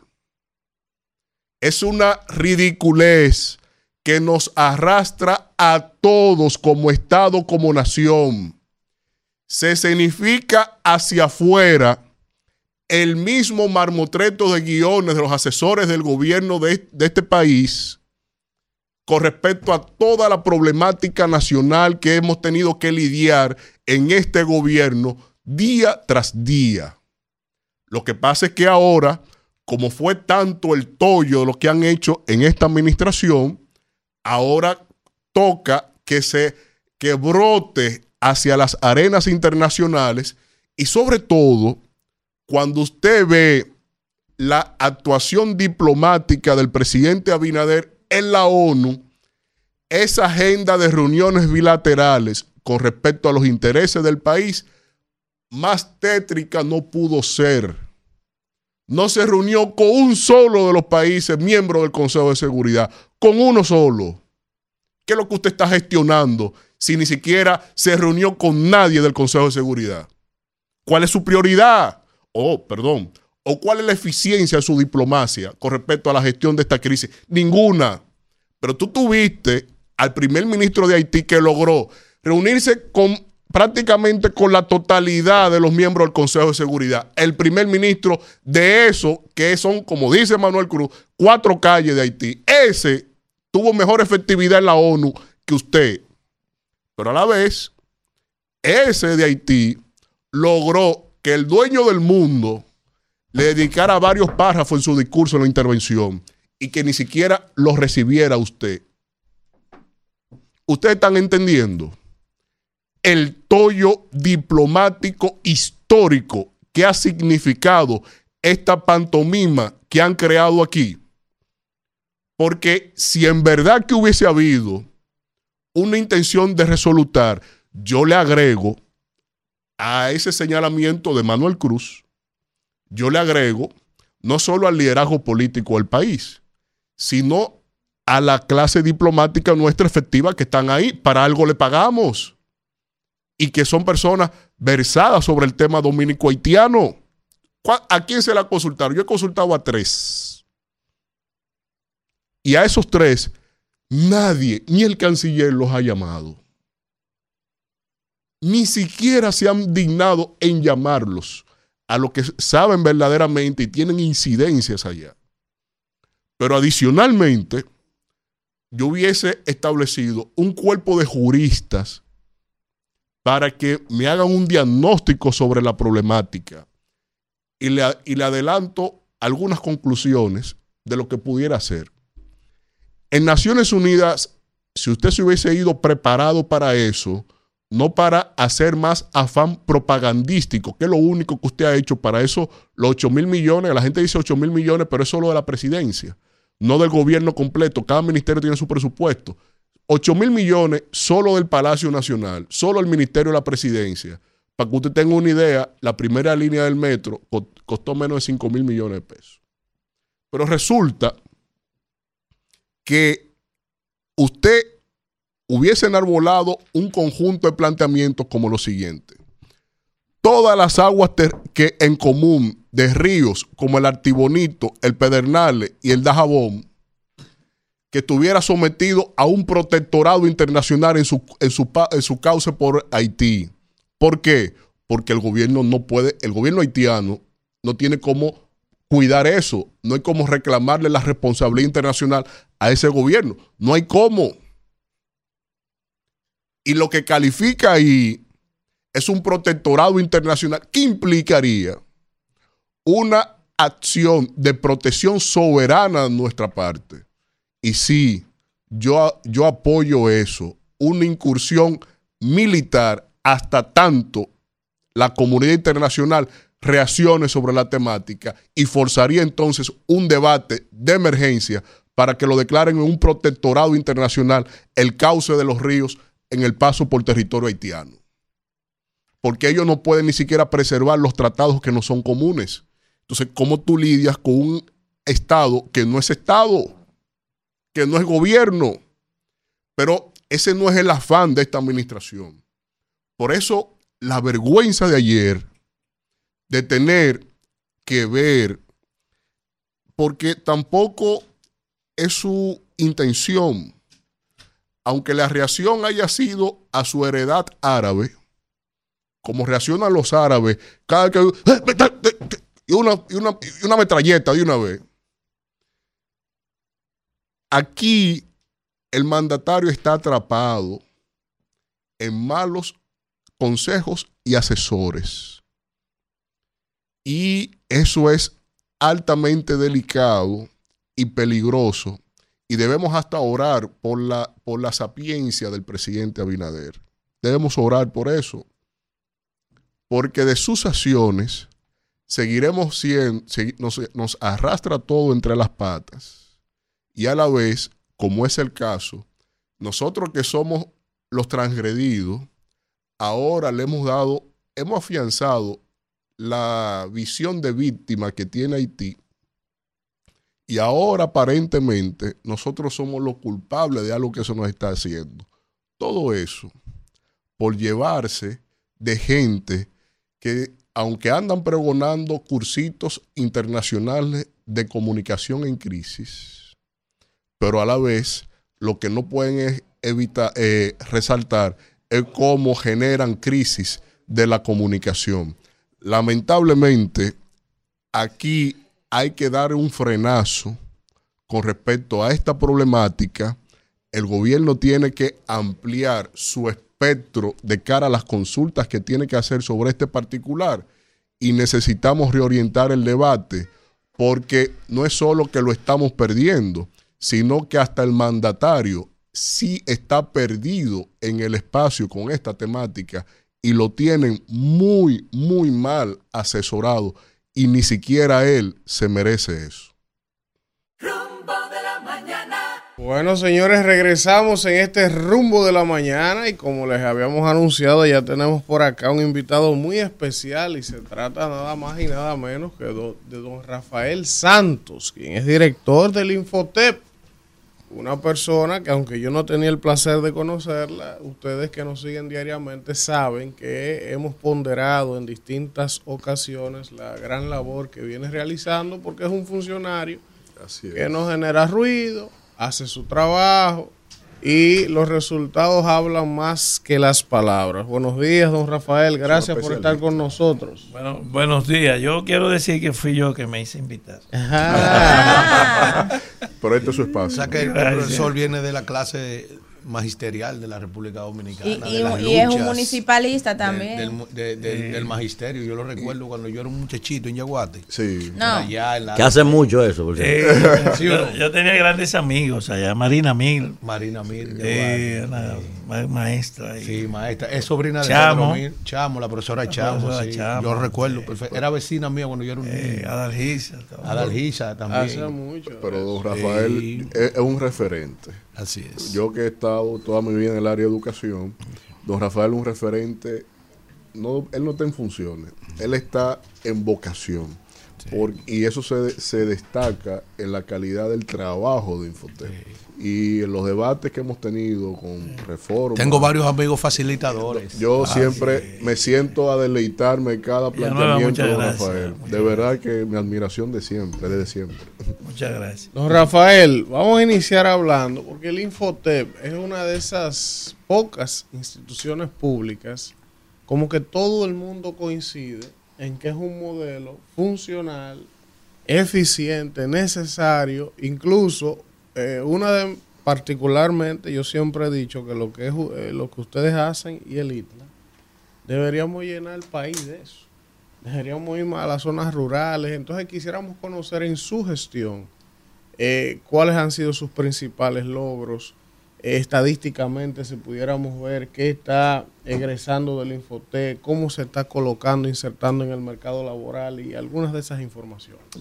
Bien, primero muchas gracias por aceptar mi solicitud de ser entrevistado por ustedes. Gracias, gracias. En segundo lugar, de verdad que el Infotec, que se fundó en 1980, que va a cumplir 43 años el próximo mes, ha sido una solución magnífica para los jóvenes, los trabajadores dominicanos, porque esta es una institución que funciona bajo un modelo que es el tripartismo. ¿En qué consiste el tripartismo? Es una alianza positiva de los empresarios, los sindicatos y el gobierno para, en el caso Infotec, formar los recursos humanos de la República Dominicana. Y precisamente en reconocimiento a esta institución, a los méritos acumulados en 43 años, el día 4 de octubre se va a inaugurar la 46 reunión del Centro Técnico Internacional de la OIT, que se llama Sinterfor, que agrupa a los institutos de formación técnico profesional de Iberoamérica y de Cabo Verde. Aquí vendrán en esa reunión el director general de la OIT, que por primera vez asiste un director de OIT a una reunión de Sinterfor. En nuestro país el director general de OIT y también ocho ministros de trabajo. Además, 50 instituciones de formación técnico profesional. Y se va a conmemorar el 60 aniversario de Sinterfor. digo que este es un reconocimiento a nuestra institución, porque, como usted dice, a lo largo de estos años, Infote ha formado 3.800.000 dominicanos. Y como la formación de Infotec es una formación continua y continuada, a diferencia de un bachiller, un bachiller nada más es una sola vez que se hace bachiller, no se hace dos veces bachiller. Entonces, la única formación que es permanente, desde la niñez hasta la tumba, es la formación técnico profesional. Por eso, en estos años, el Infotep ha emitido 11 millones 200 mil certificados de habilitación Sí, sí. profesional. Increíble. Porque una persona ha hecho más de una formación. Hay personas, por ejemplo, todos los camarógrafos que trabajan en televisión en República Dominicana se han formado en el Infotep. Y todos los reporteros, gráficos, y ahora también los productores. Redactores. Los redactores. Que dan clases de redacción. Yo he tomado clases de redacción. Diseño gráfico nosotros lo damos mejor que en las universidades. Los ingenieros, después que se gradúan en las universidades, van en Infotec a aprender diseño gráfico. O sea, es un fenómeno que el presidente Luis Abinader ha potenciado más. Porque cuando llegamos al gobierno, en agosto del 2020, el Infotec tenía siete centros propios y hoy tiene 37. ¿Cómo? Incluyendo uno en La Guayiga, que estaba cerrado. Que creo que fue en tu gestión En mi gestión nosotros Pero, construimos un eh, mercado, luego entonces se, estaba convirtió cerrado en un un centro y el estaba Infotec fue, lo cerrado. reparó y está funcionando. Ese fue el primero. Pero vamos a ver algo ahí El mismo. ahí que mismo. usted reparó. Sí. Que eso es importantísimo. Habían siete. Sí. Y ustedes en tres años han abierto 20 más. Pero no solo No, que 30 más. 30 más. Pero no solo que lo hemos abierto, No. no, que lo hemos hecho con recursos propios. Porque los otros sistemas educativos reciben transferencias de los fondos públicos y el Infotel lo gestiona. Nosotros, todo esto que hemos hecho fue con un ahorro que yo logré hacer del 2020 al 2021. Nos economizamos 1.300 millones de pesos. Y ahora estamos, por ejemplo, en el distrito, en el municipio de Inver, en la comunidad de Los Pérez, o Llanos de Pérez, había un ingenio. Todo el que conoce Puerto Plata conoció probablemente el ingenio Amistad. Sí, claro, en Montellano. Que tú- no, Montellano es otro, ahí te va a hacer otra cosa. Esto es aquí, en Inver, En Inver. antes de llegar a la- al municipio de San Felipe de Puerto Plata. Después Sí. que tú sales del túnel a mano derecha, ahí había un centro de azucarero. Y Ok. fue abandonado como parte de ese gran genio que fue, según él, el mejor presidente de la República, Leonel Fernández. Ese ingenio fue cerrado y estaba cerrado. Y el Infote hoy tiene un centro de formación ahí, que incluso tiene helipuerto para los turistas que vienen a ver el salto de Damasagua, Sí. los saltos de Damasagua, puedan aterrizar en Infote y a 500 metros están los saltos de Damasagua. Pero nosotros también acabamos de reparar e inaugurar un centro de la Virgen de la Victoria. Una escuela abandonada. Tengo por inaugurar dos en la provincia de Santiago Rodríguez, dos en la provincia de Hermana Mirabal, aparte de uno muy grande que frente al Museo de las Hermanas Mirabal eh, inauguramos hace dos meses. Vamos, eh, inauguramos el centro más grande en la provincia de Monseñor Noel, en el municipio de Bonao, el Alfredo Pérez Vargas. Estamos trabajando en seis centros que serán inaugurados entre noviembre y diciembre. Que esos no son de los 37. Esos no son de los 37. Esos van a sumarse a los 37. Maestro, Sí. maestro, primero agradecerle que usted esté aquí con nosotros. Fíjese que como señalaba nuestro compañero Elvin, a usted lo he visto, yo creo que esta es la tercera ocasión que lo he visto en mi vida. Y desde aquí todos hemos ponderado su gestión Y porque yo le lo hemos, hemos estado dando seguimiento. La verdad que su trabajo ha estado hablando por usted. Maestro, regularmente, mi caso es el caso de Kimberly, que hacemos vida comunitaria, ayudando gente. a pesar de ese gran trabajo que usted ha estado haciendo ahí y que otros han hecho también, ¿verdad? Cada quien ha hecho su aporte, ¿qué ha pasado por ahí? Regularmente uno encuentra jóvenes en la calle, mira, yo quiero estudiar en pero he solicitado varias veces y no me Una llaman. lista de espera Y una lista, y Sí. una cosa. ¿Cómo es el procedimiento, maestro? ¿Qué es lo que hace falta para que cualquier joven que quiera tenga la oportunidad? Porque no se puede concebir la vida de un joven dominicano sin hablar de Infotella. ¿Cómo, Mira, cómo es el procedimiento para este asunto, maestro, mira, para, en- para flexibilizar esto? Sí, primero estoy Que que quiero que sepa algo. Infoté también ha exportado profesionales. Sí, sí, no, que- oye. Porque son muchos los dominicanos que se han formado aquí técnicamente. Y en están ese- viviendo de lo que en- aprendieron. En, el fuera extranjero. del país. Claro, claro que sí. Pero estoy de acuerdo con usted de que no es el mérito mío ni la gestión mía, ¿no? No, no. Ha sido un proceso. Sí, sí, sí. Eh, yo podría decir que cada director y ha tenido éxito, pero es porque tenemos un gran equipo técnico en Infotec. Sí, sí, sí. Yo no cancelé una sola persona en Infotec. Primero porque no podía hacerlo, porque esos son técnicos que han estado ahí Facilitador. por años. Segundo, porque el presidente no quería que lo hicieran. Por un tema técnico, no se podía desmantelar esa institución. Y nosotros lo que hemos hecho es agregar recursos humanos. Yo he nombrado más de 1.500 nuevos trabajadores en y facilitadores porque ha crecido la institución. Pero ahí hay personas que tienen 30, 35 años. Entonces, eso es verdad. Esto no es un mérito de Rafael Santos.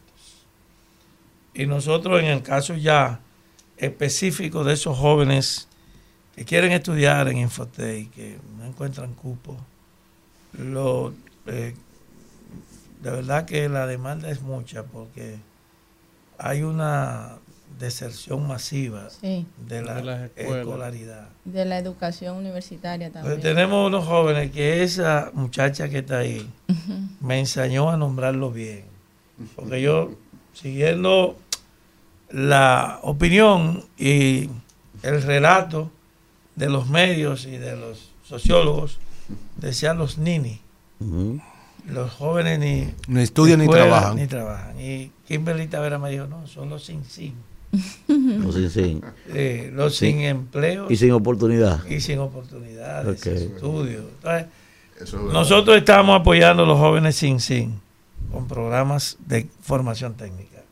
Ya graduamos 1.300, a los cuales le aportamos durante seis meses un estipendio de 400 pesos diarios para que pudieran ir a estudiar.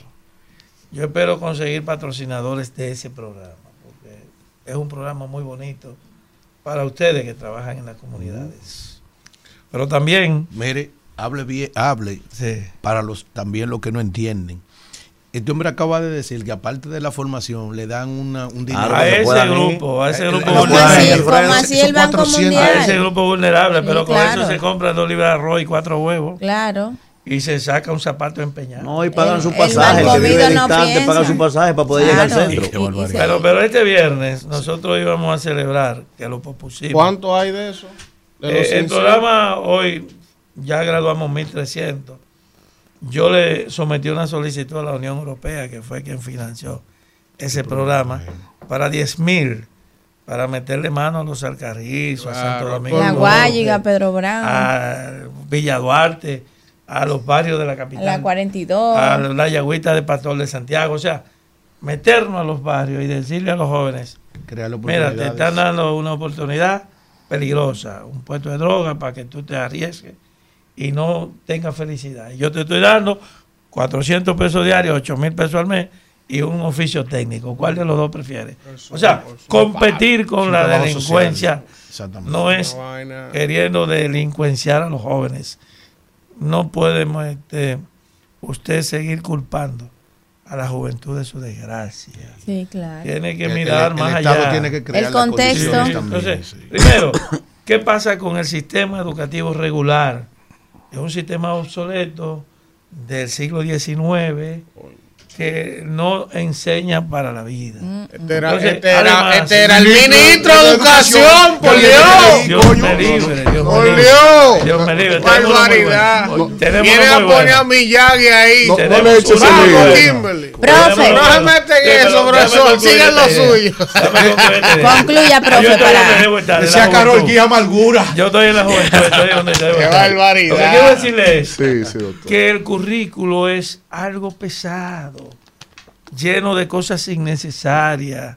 La inmortalidad del cangrejo, el poder Los instrumentos pedagógicos. y otras tonterías. Mira este hombre aquí, por Dios. Entonces, los muchachos se aburren o Qué no hombre pueden. Y entonces, nosotros, en cambio, le damos una formación rápida, lo introducimos a un taller, aprenden haciendo. Y que va al empleo directo. Y van a empleo de ahí. directo. Que O esa sea, es la es una diferencia de sistema. Viene de Entonces, ahí. el sistema, hoy hay que comenzar a Conciencia de clase. otra historia. Mucha gente le da vergüenza decir que yo soy técnico y no que yo soy licenciado. Correcto. Entonces, crear una narrativa de prestigio, porque en los países desarrollados, el 40% de la población. La educación tiene está una habilitación técnica. Claro, claro. Entonces, ese Y parte un de mi orgullo. trabajo. El orgullo. El orgullo de ser un buen plomero. La- la- el orgullo la- de ser un buen electricista. la mayoría de las empresas que generan más empleo son las pymes. Bien, La- organización el de tema. Ahora, emprendimiento. No la el otro empresa. tema es la formación en, en superior. Aquí hace falta una reforma educativa a nivel abajo y a nivel arriba todo el sistema. para crear con un currículo apropiado, con un pensum apropiado, la carrera de tecnólogo.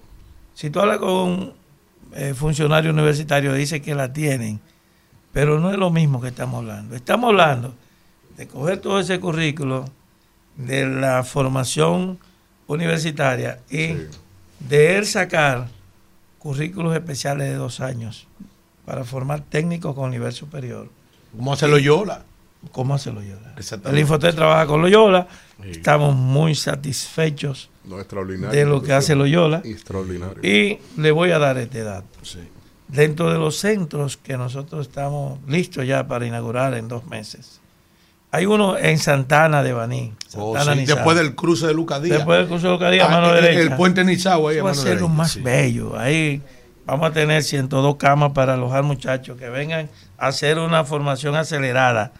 Y ahí va a haber una pista para formar tractoristas, Tractorista. operadores de máquinas Sí, pesadas. por ahí hay muchos operadores ¿Sabe de cuánto máquina. gana hoy un operador de máquina pesada? Claro. 125 mil pesos. Profesor, de ahí hay unos, entrada. oiga, allí en Yaguate hay unos enanos. Y no aparece. Oiga, profesor, 1.500, profesor, en Yaguate 2.000 hay unos pesos diarios ganan. Sí, medio Sí. pollo, oigan esto, medio pollo un enano.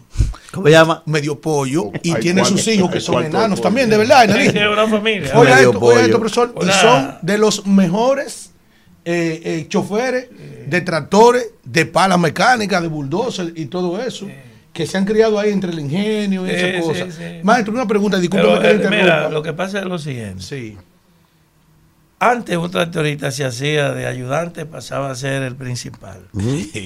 Pero hoy, esos son máquinas computadoras Más sofisticadas. sofisticadas que cuestan 2 millones de dólares y nadie va a poner en manos Sí. de alguien que no tenga rudimentos tecnológicos Sí. mínimo una inversión tan grande. Entonces, ¿qué me plantearon a mí?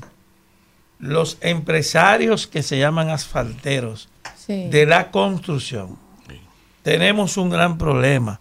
No tenemos tractoristas preparados. Hace falta. Y lo poco que hay se lo llevan fuera del país. Sí. Es un déficit. Sí.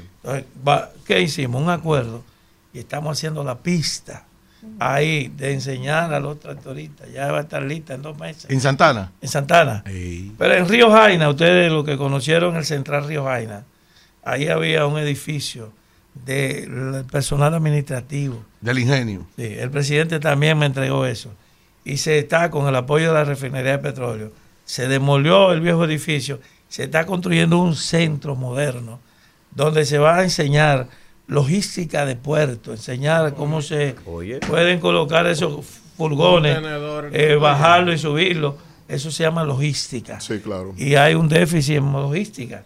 Y con Fenatrado allá, Kimberly, Sí. en el local de Fenatrado, estamos capacitando camioneros porque Correcto. hay un déficit, por eso es que hay tantos accidentes. Tantos accidentes de Correcto. Porque falta expertise. Entonces, Profesor, Te podría hablar de la muchos escuela Mamá programas. Tingó, en Villamella, que va a ser una escuela de formación de personal ferroviario. Yo le quisiera Este es un hombre atípico, ¿eh? Profe. pedirle Y está en lo suyo. permítame, profe. programa ya. Vea, ustedes quieren acabando los PRMistas. Miren un PRMista ahí. termine. No, no, ¿Eh? esto es suyo. Los Y 10 te- minutos míos son suyos. Ahora, Y profesor, hay muchos comentarios Cuando minutos, Mire, si el presidente- No quiero dedicar al tema de aquí. si el presidente tuviera cuatro funcionarios como usted, no No, no. diez, no, cuatro. No, ya. Profe, con- con No, lo el- que No, pasa- hay Vamos, mucho- no, no, Permítame, por favor. Vamos. Sí, Director. no, muchísimo. Ay. usted es un municipalista también, Sí, for- for- fundador de FEDODIN, la Federación Dominicana de Distritos Municipales. Estuvo mucho tiempo allí ayudando a construir la institucionalidad en los distritos municipales de todo el país. También viene de, del sindicalismo, de, de los gremios, de la lucha social. gremial, de las luchas sociales y propiamente por eso su preocupación le ha obligado a darle soluciones a esos problemas que previamente usted conocía perfectamente y además muy vinculado con todos esos elementos sociales. Nosotros estuvimos hablando hace un tiempo, usted y yo, de la necesidad de crear en el país un banco de empleo. Primero, que identificara el mercado laboral de cada territorio. Y segundo, que se pusiera en contacto con el ayuntamiento para que el ayuntamiento, una vez formados esos técnicos, luego de haber sido identificado la mano laboral de cada territorio, el mercado laboral de cada territorio, pues el ayuntamiento tuviera conocimiento de esos profesionales que están allí. Porque las empresas a veces van a instalarse a los sitios, ya sea la vocación que tenga ese territorio turística, industrial, la que fuere, y no encuentran la mano de obra en ese lugar. Y por eso tenemos gente de Santo Domingo Este cruzando todo el país, el- la provincia para trabajar de este lado, y tenemos este, de este lado yendo de aquel lado. ¿No sería más fácil identificar esa mano te- de obra te para que puedan algo. contratarlos donde Te viven? voy a contestar algo. Te hice caso. Y creamos el centro de el observatorio del mercado laboral. eh, con la asesoría del Centro de Estudio de Educación de Canadá, el CIDE. Eso va a estar inaugurándose, así como tenemos la Academia Huawei en el Infotep para formar los talentos en lo que es la robótica, También. la inteligencia artificial. Tienen un en- No, Valorando la inteligencia. Lo suyo. Mi pregunta era sobre eso para que él destacara eso. profesor. Y entonces vamos a tener el centro de observatorio del mercado laboral que nos va a permitir una alarma, o sea, el análisis de datos, la ciberseguridad, que se despierte donde quiera que se presente un empleo Claro. y nosotros tenemos el hombre capacitado, la mujer Correcto, capacitada para ocuparlo. Oye. Eso ya estará funcionando. Bueno. Eh, en nube, en las ¿Qué nubes. Eh, mi propósito en este tiempo que me queda al frente de Infotec Sí. es los campos inteligentes. O sea, ya hemos construido Claro. infraestructura física, Claro. ahora vamos a construir infraestructura digital para nosotros tener bajo una nube pública toda esta información. Ya yo tengo una biblioteca virtual Sí. con manuales de la formación técnico profesional que están en las nubes. Sí. Está- ya llevamos 66 manuales producidos por técnicos de Infotec sin plagio, sin plagio, o sea, investigaciones para agropecuaria, para el turismo, para la enfermería, para todo. Y en ese sentido, pues nosotros vamos a tener en meses ya lo que todos los centros de formación 4.0, industria robótica, de inteligencia artificial, para formar los empleos del futuro, los empleados del futuro. Es muchas cosas, yo pienso que el tiempo es No, limitado. Invi- Eh, usted está- invítenlo está- allá, de verdad. está- Maestro, maestro, déjame hacerle una pregunta, maestro. No, pero- Déjame hacerle una pregunta. Víctor no Víctor, preguntó. haga una pregunta, No, escúchame, no, profesor. no, no, Eh, pero- adelante, adelante. No, pero dale, dale, que tú ibas a reaccionar inmediato. Oye, porque Sí. primero, primero usted me ha escuchado a mí abogar aquí siempre porque la intervención educativa de esto vaya a los barrios. Este señor, ustedes lo escucharon, que tiene un proyecto para ese tipo de cosas. Lo que ha expandido. Y aquí hemos quedado, a pesar de que le hemos dado seguimiento a su trabajo, hemos quedado encantados. Primero, fíjense que yo he dicho muchas veces, ser joven no tiene nada que ver con un asunto biológico. Mira la edad de ese caballero. Y está, más, y está más actualizado que cualquier carajito que fume juca de eso. Ah, tú no- tú no lo has visto bailando. Yo te estoy diciendo, ¿eh? Ya cualquier Oye bien, ¿eh? tiene fíjate el cerebro actualizado de última generación. Doctor, no lo han que visto tiene. bailando. Si Oye, lo ven bien, ¿eh? bailando. No sabe, porque no sabe. Baila Maestro, salsa como. Maestro, quiero Ah, preguntarle pero lo siguiente. clan de maestro. la furia. ¡Qué barbaridad! Quiero preguntarle lo siguiente. Iba al monumento del show.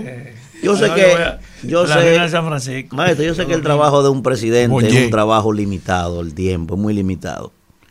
El presidente se ha sentado con usted en algún momento, maestro. pero- No di que escuchar lo que usted está, no, no, no. A escuchar los planes. El presidente ha tenido, le ha sacado ese tiempo.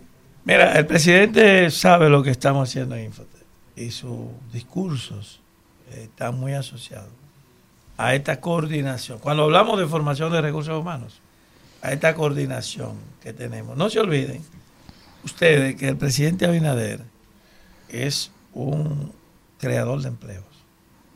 El presidente Abinader se formó viendo cómo se forma una empresa. Y eso tiene mucha diferencia con cualquier otro político que haya llegado a presidente, que tenga una buena intención para su país, pero nunca haya hecho nada práctico. Entonces, si hay un tema donde el presidente está enfocado, es en este de la formación técnico-profesional.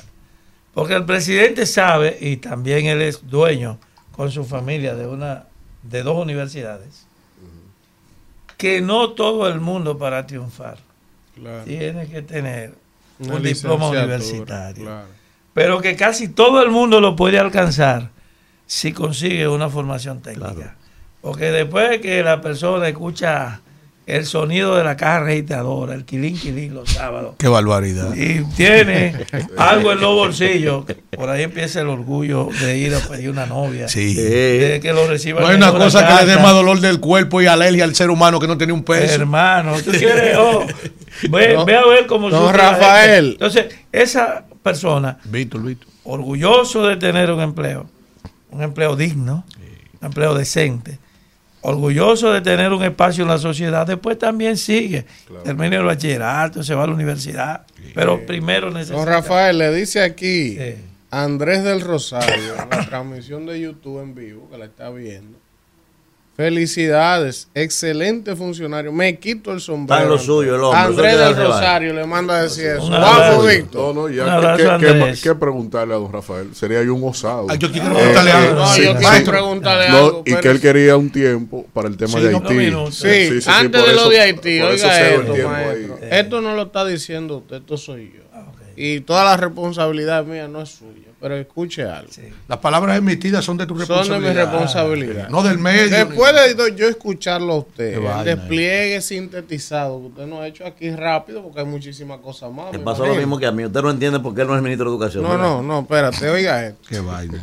Usted tiene esa visión, ahí fue. esa visión y ese enfoque, profesor. Y usted no está explicando claramente, no dice, mira, lo que pasa es que hay una alta deserción en la escolaridad universitaria y yo estoy tratando de suplir eso. Y, Estamos- e ir allá. y de ir allá. Entonces, toda esta la robótica, la toda esta visión del modelo educativo que hay que transformarlo en amigable, en vaina, en atractivo para que los jóvenes. Entonces, ¿cómo es, don Rafael, que usted que tiene esa visión preclara, que entiende, que No la está no ejecutando, que la está demostrando, eso no es una pregunta, es una consideración mía. Entonces, ¿Cómo es que usted, es que el Infoté debieran integrarlo al Ministerio de Educación y entregarle eso a usted? No, porque- Y porque, porque, por ejemplo, ahí está Inafocán y que yo que- Así mismo Pero pudiera estar el Infoté integrado y usted dirigiendo todo su asunto. No, no, no. Hay que mantener la autonomía. Porque es- tiene una Porque ley este- especial. Este que, mira, este es el Lo que otro. pasa es que eh, tenemos demasiado buen ministro de Educación. Está Y bien. en segundo lugar, este es un modelo especial. Está bien. El modelo Infote es un modelo especial donde nosotros estamos vinculados directamente a las fábricas, escuchamos directamente Las necesidades. las necesidades Y la demanda. aparato productivo. Claro.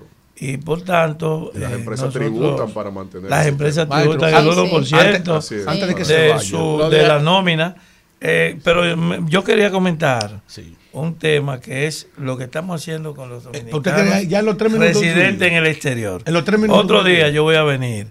Después que pase. Pero es que el le tengo una pregunta antes de los Ah, tres minutos finales. Usted ha ampliado la cantidad de centros. Se habla de unos 30 nuevos. Eh, ¿Cuáles son, eh, si, si usted tiene eh, a mano el dato, creo que lo tiene, eh, la- las formaciones que son que se han llevado a esos nuevos centros? Es decir, estamos abriendo 30 centros nuevos. Mira, allí estamos impartiendo electricidad, aire acondicionado, plomería. Muy buena pregunta. sí, Muy buena son pregunta. humildes. Porque no son iguales en Excelente todos los pregunta, lados. Sí, excelente gracias. pregunta. Nosotros tenemos, todos los centros dan informática, inglés, repostería eh, y toda la familia de turismo en sentido general. Pero ahora vamos a especializar siete centros. El de Jaina ya le dije que va a ser para la logística Del puerto. del puerto, la- eh, la- el de Santana Sí, va a estar que hay muchos especializado granceros por ahí. en todo lo que es el tema sí. todos muchachos De maquinita, allá dice maquinita. Pero en todos los centros Eh. vamos a dar informática. Informática. Porque y vamos a dar inglés. Entonces, la especialización va a venir, por ejemplo, en Barahona, el Hotel Guarocuyo será una escuela de hotelería y turismo. Sabana de la Mar, Hotel Villa Suiza, será una escuela de hotelería y turismo. En Salcedo vamos a trabajar mucho el tema agropecuario, que es muy fuerte ahí, y la industria ligera. En Santiago tenemos lo que es todo lo... es- Santiago se ha desarrollado. Claro, el Cibao ciudad. ha crecido enormemente. Sobre todo Santiago es una capital que nada tiene que envidiar a la de aquí. Y eso ah, eh, arrastra a las siete provincias del Cibao Norte y el Cibao Noroeste. Entonces ahí en Santiago nosotros estamos dando formación de enfermería, personal de salud. ¿Con quién?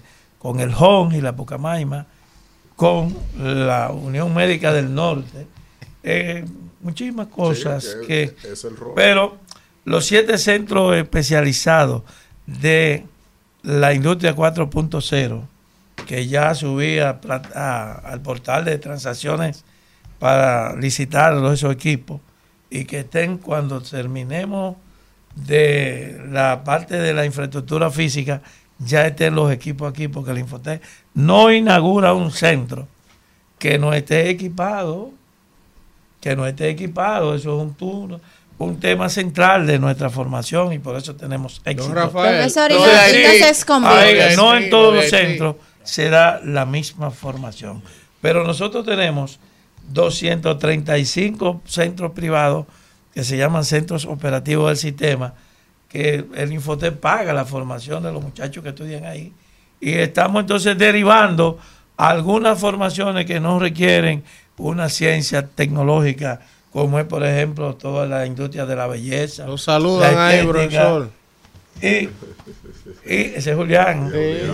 No, de los mi gente, La de gente mis asesores. telefónica, toda esa De mis asesores. técnicos la- la- la Julián forman Roa. ellos. Sí, O sea, nosotros tenemos centros especializados y tenemos centros operativos que muchos son especializados y otros dan formación general. Así es que, si me dan mis tres minutos. Sí, sus tres minutos. Hasta cinco. Miren, yo quiero hacer un llamado muy serio a la República Dominicana sobre este tema que estamos enfrentando y que no es coyuntural. El tema de Haití no es un tema coyuntural. Es un tema histórico que empezó cuando España perdió las guerras en Europa y se hizo el primer tratado. Y esos cuatro tratados que no tuvimos nosotros nada que ver, que fueron dando pedazos de esta isla. Así es. La resistencia de esta, esta etnia dominicana, que tiene características especiales, es la que ha determinado. Aquí no estamos frente a un tema racial, estamos frente a un tema patriótico. Juan Pablo Duarte fundó una república independiente. Y desde ese tiempo no hemos tenido paz con la otra parte, que no acepta que nosotros somos otra república. Y nosotros nunca hemos tenido intenciones de invadir Haití, de que la isla es una indivisible, de no reconocer que ellos son otra república, que hemos practicado la solidaridad, que cada dominicano tiene un tipo de relación con el pueblo haitiano, relación de tú confiarle a tus hijos, a quien tú dejes en tu casa porque lo aprecia mucho. Mm, todo lo que puede decirse es solo invento de unas potencias irresponsables que no quieren asumir una, un poco de reparación del daño que ellos hicieron desde 1600 hasta nuestros días en ese pobre país que tiene tantos valores. Quienes conocen la literatura haitiana, los gobernadores del Rocío, la forma apasionada en que los haitianos se acostaban a hacer sus hijos de noche, el espíritu por el trabajo. Mi compadre el general Sol, la dignidad con que enfrentaron aquel famoso corte de Coño, aquí se está dando una 1937. cátedra hoy. Todo ese eh, valor histórico que nosotros reconocemos en el pueblo haitiano y que Duarte lo reconoció cuando dijo, no me canso de admirar al pueblo haitiano cuando lo veo luchando por sus valores, por su independencia. Nosotros lo que le pedimos es igual a ellos, que tengamos solidaridad, pero yo no puedo entender a políticos que por oportunismo están regateándole un apoyo al presidente de la República, no al candidato del PRM, al presidente de la nación que está queriendo mandar un mensaje de respeto mínimo a las normas dominicanas. Por eso yo quería en estos tres minutos llamar serenamente que dejemos la demagogia sobre el tema haitiano, que lo veamos seriamente, que debe haber una convivencia pacífica, como siempre ha sido la intención y la decisión del pueblo dominicano, y que no estén en politiquería barata, porque si siguen ese camino, la gente va a seguir. Nosotros tenemos encuestas, la gente está mirando la ingratitud de esos políticos, la mequindad con que están re- reaccionando, planteando esta fórmula o la otra. Hermano, todas las fórmulas en todos los tiempos se han practicado con ese hermano pueblo y ninguna ha tenido éxito. Ahora tenemos que volver sobre los tratados y volver sobre que se logre, que se pueda limpiar Haití de tantos bandoleros. Y termino en esta reflexión. Esto va a ser bueno para el pueblo haitiano y para el pueblo dominicano. Evangelíceme, vamos. No, no te evangelizo. Te propongo lo que yo hice en 1988. Una, un encuentro de 100 educadores haitianos con 100 dominicanos, donde estuvo encabezado por Guy Alessandre, aquel famoso embajador, haitiano en República. Dominicana. Y nosotros aquí hicimos un seminario de una semana para juntos reforestar la frontera. O sea que yo no soy una persona ni anti-haitiano, ni que No, no. predico el odio. No, yo lo que digo es que hay que hacer un programa no solo de ir a pacificar a Haití, eso es responsabilidad de, los, de la potencia, porque República Dominicana no puede pisar una pulgada, Ni somos responsables. ni somos responsables de ese problema. Ahora bien, sí podemos, con la comunidad internacional cooperando, hacer un programa de desarrollo de la frontera.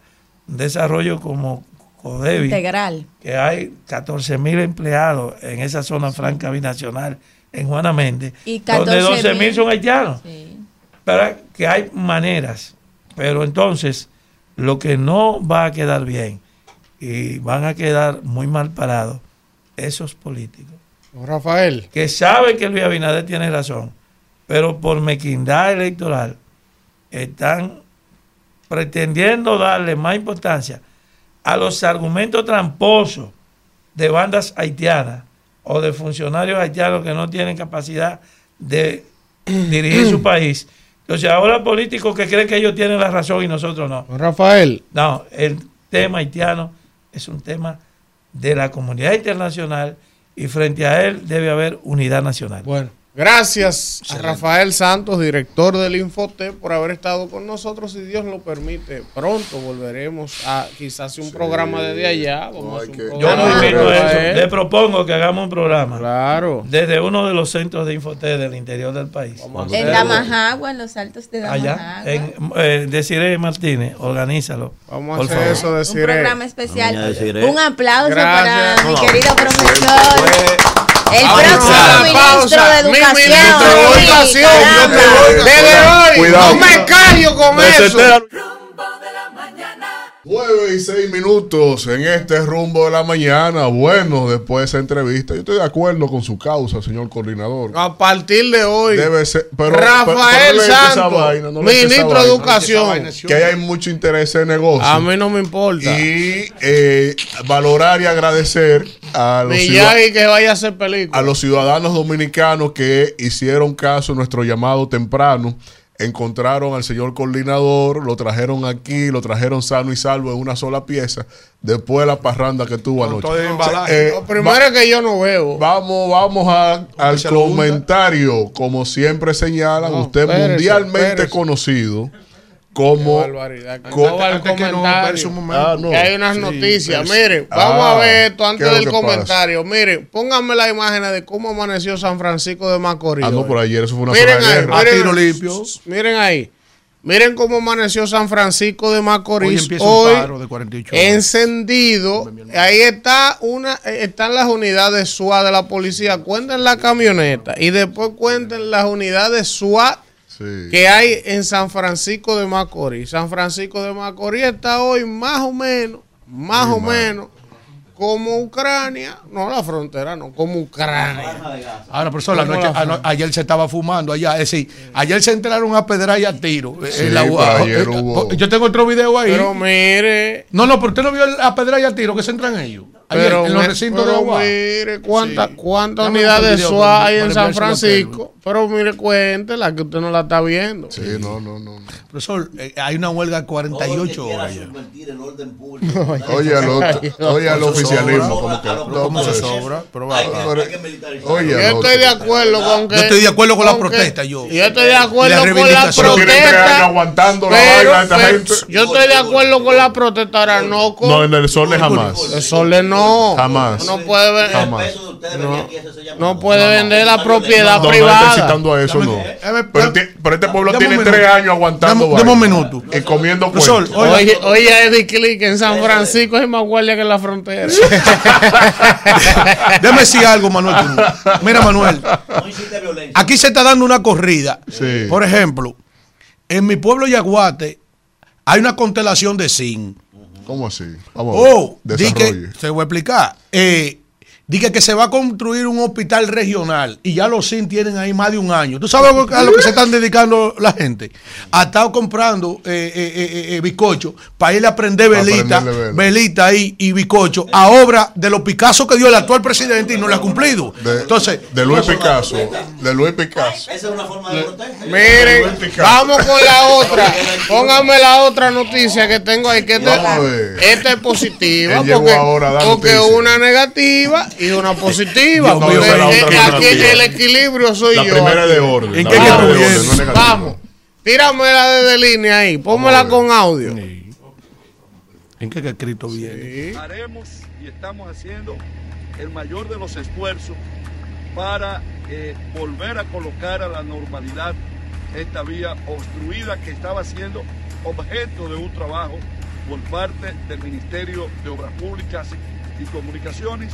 Trabajo este en el que se habían ya resuelto otros puntos como este, pero justo estaba, se estaba trabajando en el lugar o en parte del espacio donde ha ocurrido este deslizamiento de tierra eh, que anteriormente era frecuente en esta área, aunque nos reportan de personas de estas comunidades y el viceministro el Montero que nunca antes había ocurrido de un hecho similar como el que ha afectado esta vía. esas imágenes son en Barahona, en la zona de Enriquillo, que hubo un derrumbe. En la zona de derrumbe. Exacto, en la zona del derrumbe. Sí. Desde ayer el INE se trasladó allá, toda la brigada de obra pública, a intervenir esa zona para Porque obstaculizó la vía. obstaculizó la vía. En el tránsito hacia Barahona y, y- Enriquillo, Enriquillo, Pedernales, sí, sí, sí. todo eso ahí, Pero se supone que ya hoy a esta hora el paso debe estar, porque ellos desde ayer estaban ahí. restablecido. Eso es Ellos- mucha tierra. Sí, pero ellos no metieron ahí, ahí, No, ahí. claro.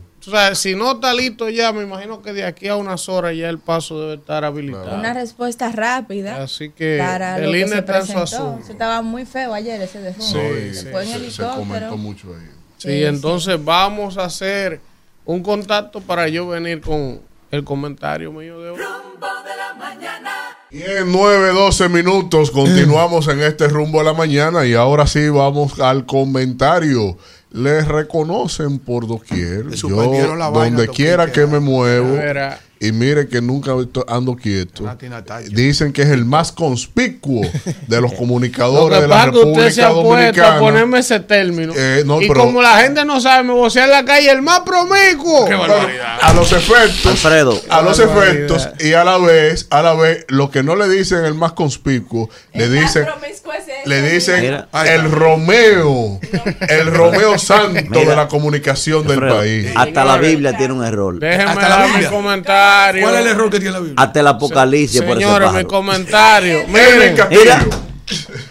señores, No miren, yo voy a hablar hoy sobre un tema. ¿Sabes que cuando uno hace estos comentarios, siempre son comentarios de opinión, de lo que uno percibe, lo que uno intuye, lo que uno analiza. Y hay gente que le simpatizan y hay personas que no.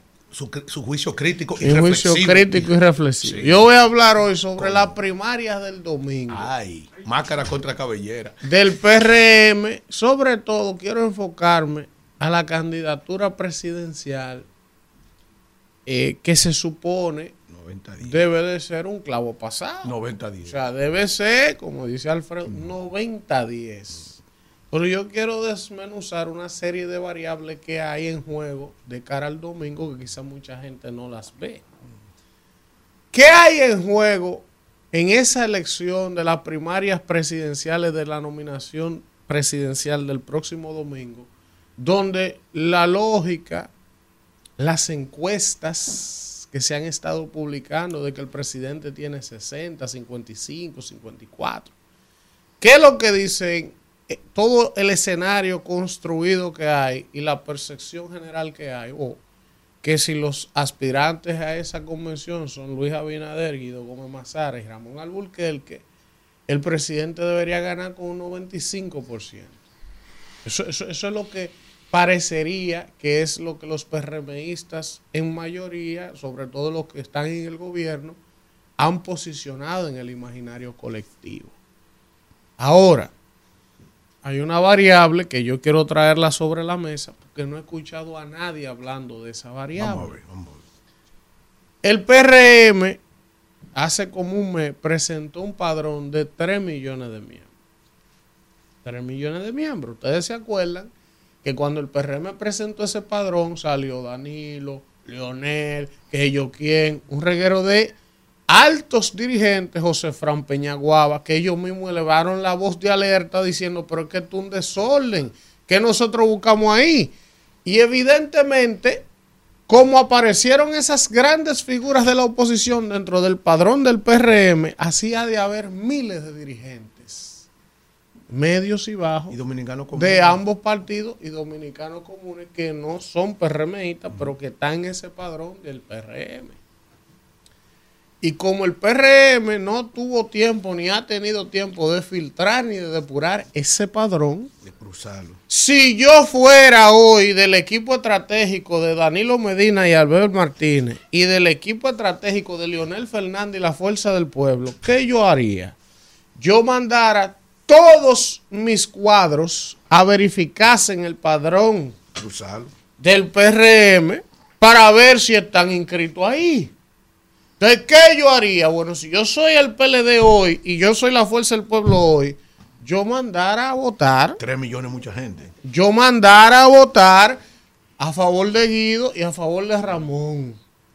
¿Por qué? Porque si el domingo el presidente no gana con más de un 90%, si el domingo el presidente viene y gana esa primaria, diga con un 70, un 68, y Guido le coge 20 y Ramón le coge 5, eso es una derrota automática hacia afuera, porque no hay cómo justificar que a ti la encuesta te están diciendo que tú tienes 60, que te ven en primera vuelta, que tienes 55 y que en un proceso interno el 40% de tu partido no te quiere. Eso es injustificable si eso pasa. Por eso el presidente y su equipo de campaña estratégico está obligado a ganar el domingo con un 90%. Obligado. Me venció el Estado. Entonces, ¿qué va a pasar? que es lo que yo quiero saber. Ellos se pusieron a registrar un padrón de 3 millones ante la Junta, que está lleno de fuercistas y PLDistas. ¿Y cómo ellos evitan que esos tipos incidan en ese proceso el domingo ahora? Yo pregunto, porque tú lo inscribiste y lo llevaste a la Junta y tú dices que son de tu partido. Si el loco Chelo se pone en la fila, hay que dejarlo votar. Hay que dejarlo votar porque tú lo inscribiste. Entonces, si la fuerza del pueblo y el PLD están haciendo eso que yo les estoy diciendo, que a mí no me conta que ellos tengan eso. Pero el sentido común y la lógica política, en medio de una campaña donde tú estás en desventaja, te manda a aplicar ese librito. Entonces, reitero, si el PLD y la Fuerza del Pueblo mandan a votar todos los PLDistas y los Fuerzas Pueblitas que ellos metieron en su padrón porque ellos le dio la gana sin filtrarlo, y Luis gana esa primaria del domingo, dije con 68. Nosotros queremos a Luis. eh. Eso es un problema. Que gane Luis. Escúcheme lo que yo le estoy diciendo. Yo no le estoy diciendo que él no va a ganar.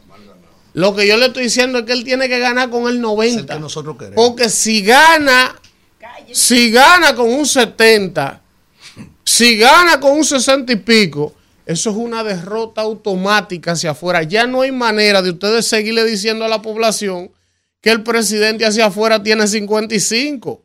Es que tú no tienes forma, porque si el 40% de tu partido te acaba de votar en contra, tú no tienes forma de levantar eso hacia afuera. Entonces, el domingo hay mucho en juego. Y por eso hay que darle un seguimiento fundamental. Eso es un reto para los estrategas del PRM, que yo no sé cómo ellos van a sortear eso. Porque tú no puedes agarrar en la primaria del domingo, en la fila, y de que empezar a decir, Alfredo de la Cruz, por ejemplo, que esté en el padrón y vaya a votar. Allá en Yaguate. Hoy, ¿cómo te van a sacar de la fila si tú estás en el padrón? A mí y a Juancito me lo. Hasta ahí, Isidro, lo dejo. Vamos a ver. Bueno, señores, regresamos en este rumbo de la mañana cuando son las 9 y 21 minutos y vamos a continuar con el contenido de este rumbo de la mañana. Aquí llamó alguien de Nueva York y me quedé sorprendido. Sí, ¿qué dijo? Que quería que una pela que le va a dar a Luis Abinader. ¿Cómo? Preocúpese por los temas de su del partido. PRM se identificó La alianza que hay que cosa, rescatarla. Que él va por Guido. Bueno, y que le va señores, gracias, le van a Elvin. dar una- ¿Y con quién Por otra vamos? ¿Con quién? oportunidad. Eh, o Víctor, yo no sé. Gracias, Elvin, por otra ah, oportunidad. sí. Vamos con el comentario de Kimberly Tadera que arrebató su turno. Adelante, señora Tadera. Es increíble lo que uno tiene que aguantar aquí, señores. Pero nada. Señores, miren, en el día de hoy yo quiero hablar eh, de algo que me llamó mucho la atención, una denuncia que vi en los medios y una denuncia de, de grupos sociales que tienen una consolidación moral para hablar sobre el tema, por la coherencia que han mostrado al paso de los años y además por los valores que fundan esas instituciones y la credibilidad también la tienen de sobra. Se trata de los jesuitas que están en las fronteras tanto de la República de Haití como en la República Dominicana, los de Juana Méndez y los de Dajabón específicamente.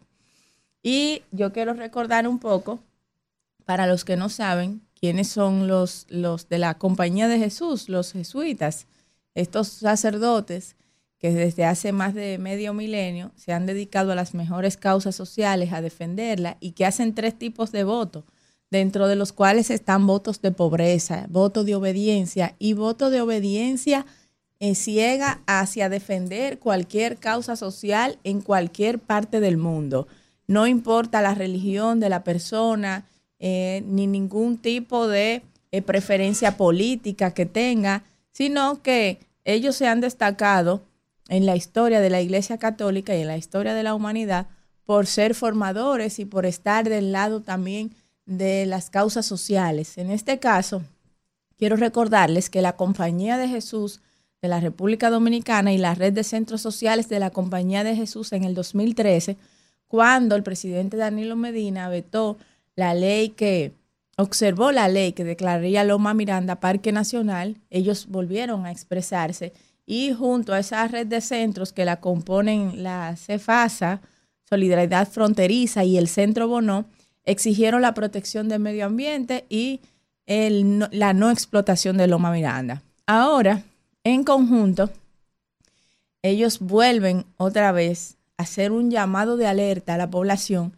y es algo que me, que me causó también mucha curiosidad y de inmediato me puse a investigar cuáles son los proyectos que han sido sometidos solicitando la explotación minera porque ellos están alegando, tanto los de República Dominicana como los de Haití, los jesuitas que están apostados en la frontera, que eh, hay unos permisos en trámites para la explotación de Loma Pico de Gallo, que es donde nace el río Masacre. Y ellos dicen, no nos dejemos distraer porque hay conflictos que podrían, por este conflicto, que es un conflicto que se puede resolver y que la resolución del conflicto, obviamente, es una solución diplomática que es a la que apelamos todo, igual que el gobierno dominicano. Pero hay un problema mayor que nos acecha, que es una empresa canadiense que ha solicitado unos permisos, según la denuncia que ellos hacen, o que tienen una intención de solicitar los permisos de explotación minera de la Loma Pico de Gallo, que es donde nace el río Dajabón en Loma de Cabrera. Y obviamente eh, que esto no afectará solamente a este río, sino a otros ríos también que son binacionales y que nacen de este lado de la isla. Que es importantísimo que eh, escuchemos este llamado de alerta que hacen los jesuitas, que siempre han estado de parte de las mejores causas sociales del país y al frente de ellas, y que además de eso, son formadores de hombres y mujeres que se han convertido en excelentes seres humanos y profesionales que han aportado mucho a este país.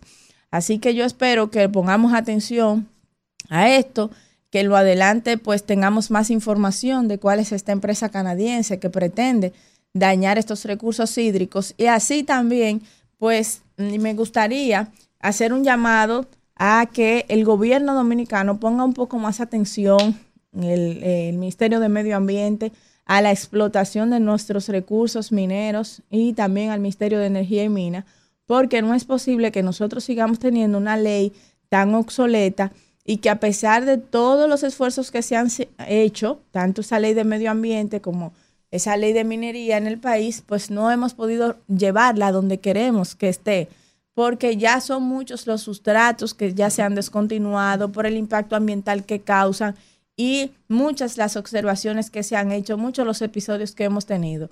Y me parece que deberíamos aprovechar este llamado que hacen los jesuitas, que ya en otras ocasiones junto a la red de centros sociales de las compañías de Jesús lo han hecho, pues que nos unamos y que comencemos a trabajar en las modificaciones de las leyes que albergan y recogen jurídicamente las normativas para aprobar este tipo de proyectos. A mí me, me parece que eh, no debemos permitir que las urgencias, como enfrentamos hoy, que tiene toda, toda, todo el apoyo y toda la atención del pueblo dominicano, como es la situación que estamos pasando en la frontera con la construcción de ese trasvase para alimentar dos cuencas de dos ríos haitianos, eh, tomando el agua del río de Jabón, pues se lleve toda la atención de los problemas que también son importantes, ah, para así nosotros completar la frase que dice, que no podemos que permitir que las urgencias estén primero siempre, que las importancias se la lleven de paz.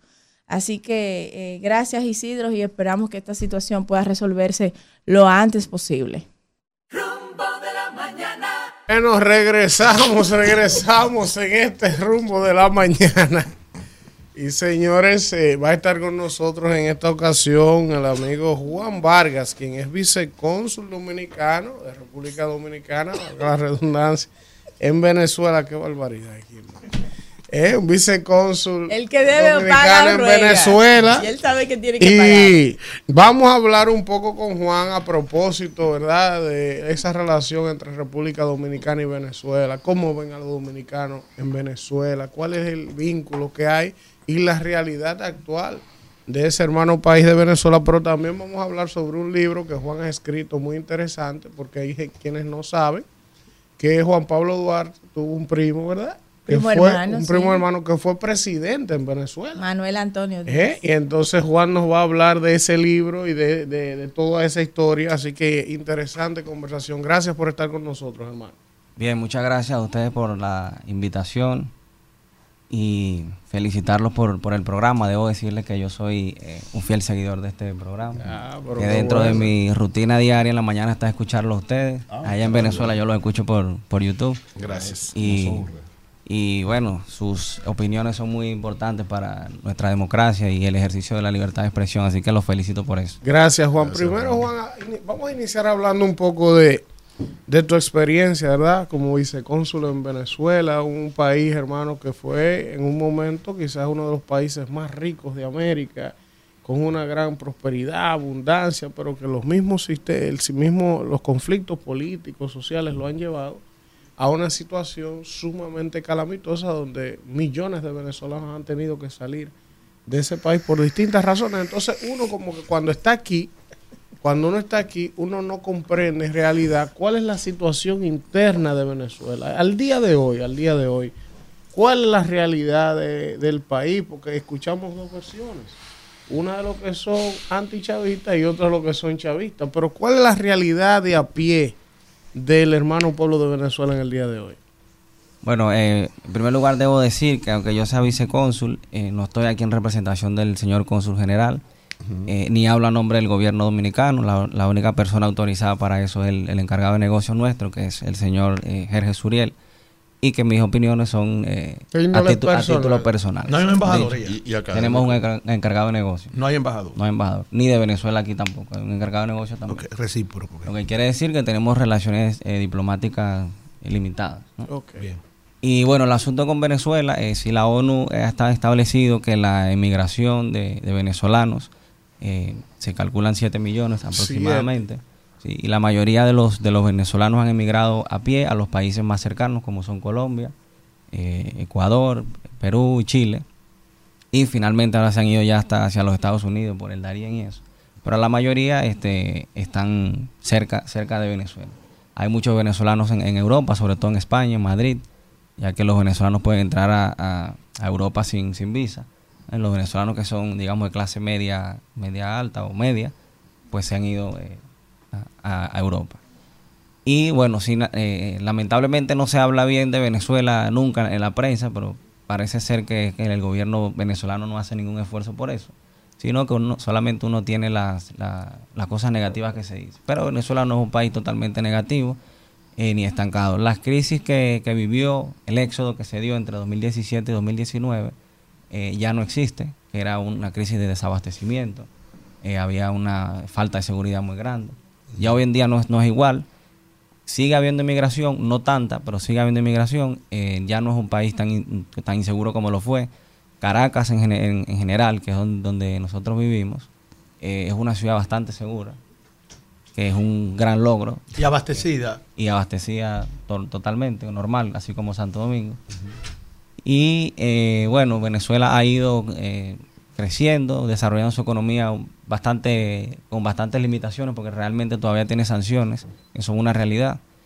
Y bueno, ha mejorado, pero eh, este año otra vez se ha, se ha ralentizado la, eh, la economía y todo eso. Para citarte un ejemplo concreto, cuando eh, Venezuela estaba en su mejor momento con el presidente Chávez vivo en términos de- de ingresos económicos por PDVSA, que fue el 2012, el año 2012, Venezuela producía 2 millones y medio de barriles de petróleo diario y el, el, el petróleo costaba 100 y cua- 140 dólares, algo así. Al día de hoy el, el petróleo está en, en 89 dólares aproximadamente y Venezuela no llega ni al millón de, de barriles diarios. O sea que tiene un, un- un gran déficit, es un estado extremadamente grande y ese es, el, ese es el, el gran reto, el gran problema de Venezuela ahora, que tienen muchos gastos y tienen muy pocos ingresos. Pero se, se va a, a normalizar porque ahora los Estados Unidos necesitan ese petróleo eh, y todos sus derivados por lo que está ocurriendo en Ucrania y Rusia. El- pero el problema con eso es que la mayoría del petróleo venezolano ya tiene dueños, que son eh, China y Rusia. China y Rusia, Entonces, todavía lo, lo- lo que producen todavía no, no es suficiente para venderle a otro país, que es Hay que Estados aumentar Unidos. la producción. Sí, pero igual Estados Unidos tiene sanciones, muchas sanciones sobre Venezuela. De hecho, no tienen ni embajada, no tienen ni siquiera un, un delegado comercial, no tienen ningún funcionario de Estados Unidos en Venezuela y eso eh, limita la, o imposibilita las relaciones. Yo veo, que, yo veo que aquí en Dominicana la gente, casi, casi todo el mundo me dice eso. Ya se van a normalizar las relaciones porque Estados Unidos no, no, no se van a normalizar nada. Y con el problema de Guyana ahora, eh, peor todavía. porque Ustedes saben que Sí, gran parte de Guyana es reclamado Guyana. por Venezuela desde siempre. Sí. Correctamente. Entonces, eh, es más de la mitad del territorio de Guyana. Sí. Entonces, ahora está ExxonMobil allí sacando, eh, Y bueno, también eh, con el tema explorando del petróleo. por el petróleo. Sí. Y Venezuela, pues, reclama su soberanía. Y naturalmente, como la ExxonMobil es una empresa de Estados Unidos, pues genera más conflictos con, entre. Nosotros entre acabamos de... Mira, eh, Juan, ¿y cómo ven en Venezuela los dominicanos? ¿Cuál es el, el trato? ¿Qué opina Eh, el venezolano del dominicano? Y del O sea, conflicto haitiano. El relacionamiento. Ha cambiado mucho porque yo, yo estudié allá eh, hace muchos años, hace, hace unos años, y antes el, el dominicano era visto como un emigrante más. Como tú bien dices, que Venezuela era un país muy rico, era un país receptor de migrantes. Entonces allá tú veías gente de, de toda América e incluso de Europa que había emigrado y de dominicanos que hubo una gran emigración desde los años 70 Sí, como hasta los 80, 90 por ahí. los 90, sí. Este Tiempo de las minas. Sí, exacto. Pero ahora nosotros los dominicanos tenemos una gran influencia cultural, sobre todo con la música. Y yo creo que la gente ve a los dominicanos como, una, como una gran cosa, realmente. Rubí Pérez allá Como unido, nosotros veamos aquí la gente cuando viene de Nueva York, los dominicanos, ¿te acuerdas? Ah, así nos ven en, en- en Venezuela. En Venezuela ahora. Sí, porque... Y, y- pero aquí hay una colonia grande también de venezolanos que en esa migración, quizás no en la proporción de Colombia y de Ecuador, pero se han establecido aquí también. Sí, sí. Nosotros sie- siempre ha habido emigración entre Venezuela y Dominicana. Y eso empezó desde 1802 por allá, que Toussaint Louverture invadió nuestra parte de la isla.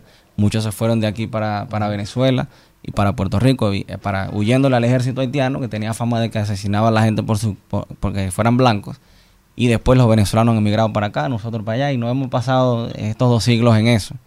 Y entre otras cosas, por eso la cercanía, y nosotros nos parecemos mucho en términos. Por eso yo digo, igual que Manuel Antonio y Duarte, nosotros somos primos de los venezolanos, nos parecemos mucho, incluso hasta, No, no, no, hasta no la parecemos, comida. no. Esa gente son muy lindos allá. Somos en Arizú, Bembú y, y Muñoz Malo. Lo que pasa E es que- incluso lo aquí que los pasa- dominicanos agradecen eh, parte de esa desgracia Cállese, hombre, que de estableció esos allá. eh, la fea Esos sociedad. comentarios que usted tiene. es Venezuela Aquí no hay es- Venezuela. Aquí había gente en un momento determinado que no querían que se resuelva el problema que tenía Venezuela para que esas mujeres no vuelvan para atrás. Pero por Mira, Dios. Por eso es que usted no se puede dejar hablar. Machista. Acuérdate, líder, que Venezuela Entonces, no es el este de Caracas solamente. Juan, entonces háblanos un poco de tu libro. Has Sí, escrito un libro. Señores, Juan es de la República de la Guayiga, yo quiero decir, del municipio de Pedro Brán. ya entiendo Sí, todo. señor es Tú lo de habías allá. destacado cuando puse Guayiga, mucho bueno. Sí. Tú lo habías destacado cuando puse circulación. Juan, Exacto. antes de tú explicarnos el libro, háblanos un poco de esta historia desconocida por la mayoría de los dominicanos. De este primo hermano de Juan Pablo Duarte que fue presidente en Venezuela. Sí, háblanos fue- fue poco. Y la relación de Duarte con el pueblo venezolano, que es desconocida por muchos, pero Duarte murió allá, vivió una gran parte del exilio. Sí, sí. Bueno, eh, vivió más tiempo allá que aquí. Vivió 32 años en Venezuela y Oye. 30 aquí. Eh, resulta que, bueno, cuando yo llegué al consulado, eh, tú sabes que en Bernica a mí me gusta mucho la historia, entonces ahora soy como un historiador, este, ¿cómo se llama? De facto. Sí. Eh, me, me, encargaron del área cultural. Entonces ahí yo voy a, y me dedico a, investigar en el Archivo General de la Nación de Venezuela y en la Biblioteca Nacional, que es una de las bibliotecas más importantes de, de Latinoamérica. Y allí es donde estoy leyendo y veo este nombre, Manuel Antonio Díez. Entonces pensé en Duarte y entonces ahí empecé a buscar y encontré que había sido presidente provisional solamente. Pero entonces yo, la idea mía era buscar la foto, que es esta foto que está aquí, la portada, para, para ponerlo en el, en el consulado, como parte de los dominicanos que han sido eh, importantes en, en tierras extranjeras, en, ca- en este caso en Venezuela. Y entonces ahí encontré que no solamente fue presidente, sino que también fue senador primero, fue ministro, era, es- era escritor y llegó a ser este miembro de la, de la Academia de Historia de Venezuela y de la de Colombia, y incluso fue hasta eh, condecorado por el rey de España.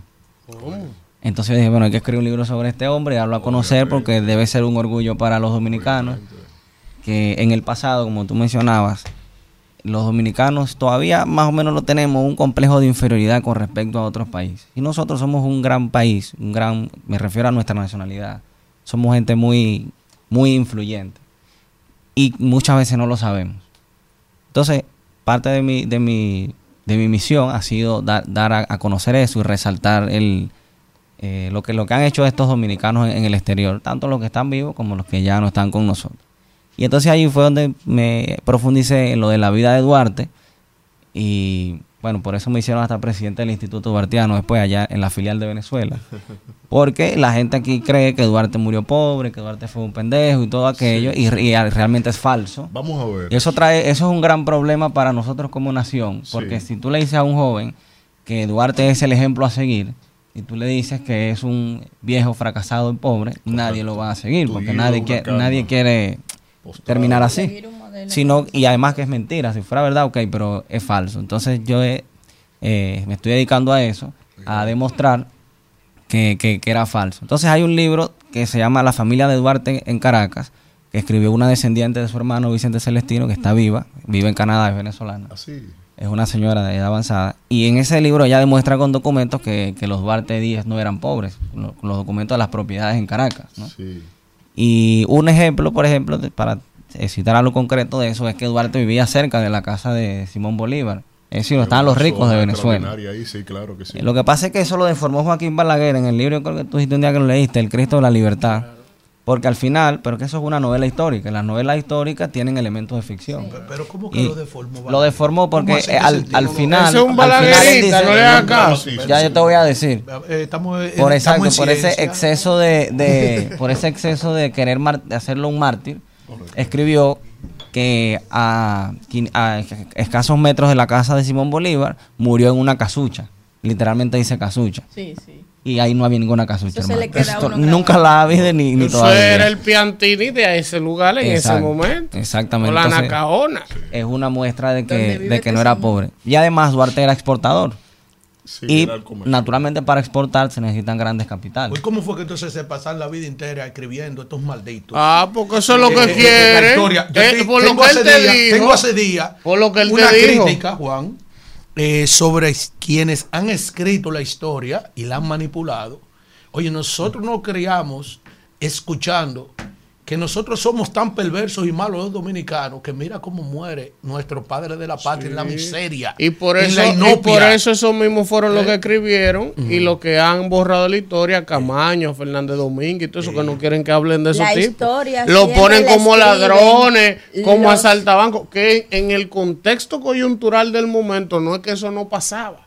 Pero la historia no es como nos la han querido Eh, contar. y la historia siempre la escribe el que gana. Pero es la No, contextura lo que pasa es que los que han escrito la historia para enaltecer a Duarte no son muy leídos. Acuérdate que nosotros no somos un pueblo muy Está buscando un problema, Juan. No, pero la Entonces, no, se escribe bien y se escribe a favor. Tú tienes que Hay gente- sustentar hay bien gente- eso. hay gente que escribe- hay gente que que han escribe a- tenido poder para escribir y imprimir siempre, ¿quiénes son?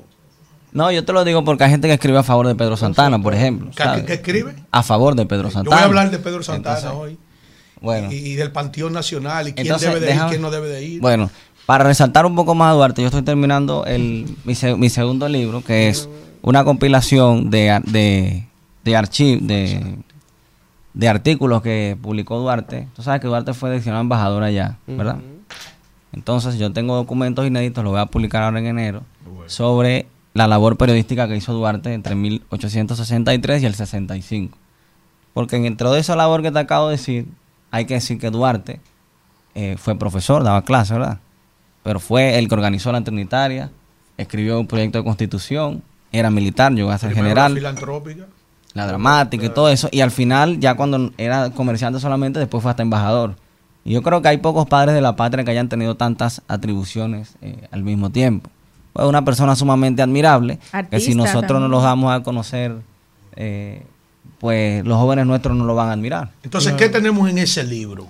Entonces el libro Sí. es, es una novela histórica sobre Manuel Antonio Díez, pero al final están los documentos que avalan eh, la investigación. Por ejemplo, hay un archivo aquí de la Universidad Central de Venezuela donde él se inscribió y aquí eh, dice su nombre y dice que es hijo legítimo de Manuel, de, de Mariano Díez. Mariano es el tío de, El tío de Juan Duarte, Pablo. que, que es otra persona que fue, vivió mucho, vivió casi toda la vida allá, que se fue cuando los haitianos invadieron esta parte, fue general de la independencia de Venezuela y general aquí también. Él fue uno de los que regresó con Duarte en 1864. Y de manera general es un libro muy entretenido, es bastante corto, así que es fácil de leer. Pero déjame leerte esto brevemente para que la audiencia, ustedes se queden con sus eh, logros más importantes. Vamos a ver. Eh, lo que él fue. Por ejemplo, él era ingeniero civil y militar.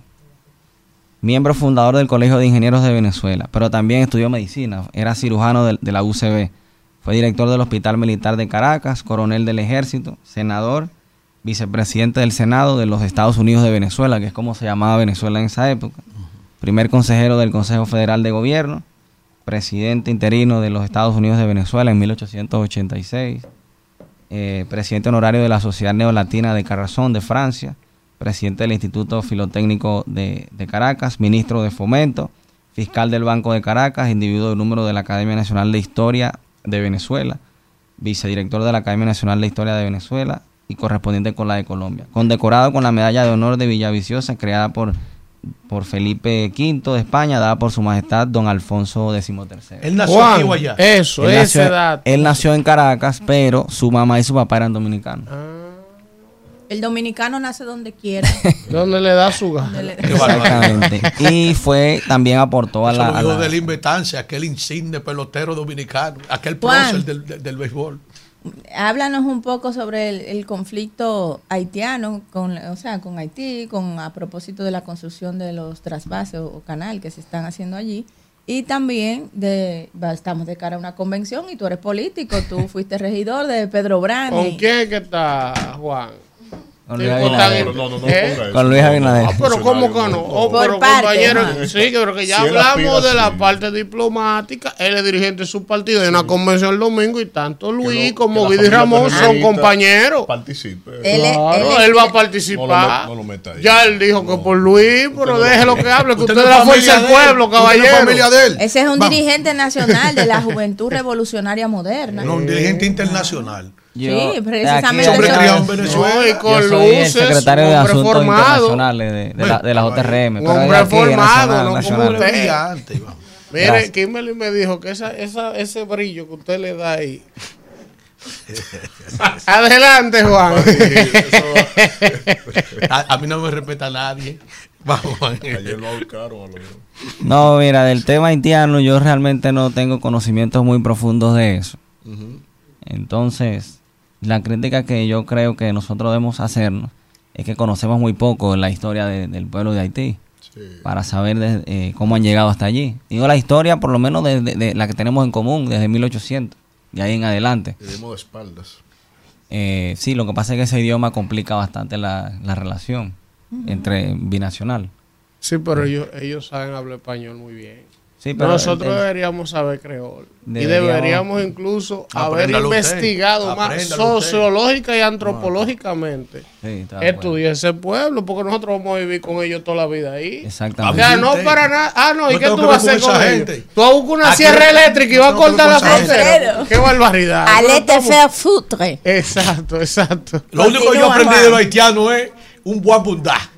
Continúa, Juan, por Juan, favor. no le hagas caso. No te dejes Excúsenos. ¿Usted sabe lo que es? Excúsenos, que es que este señor. Él le compra pan. Yo sé cómo es él, ¿Qué es lo que es eso? Oh, la parte trasera de la mujer, un guapundá. Un buen trasero.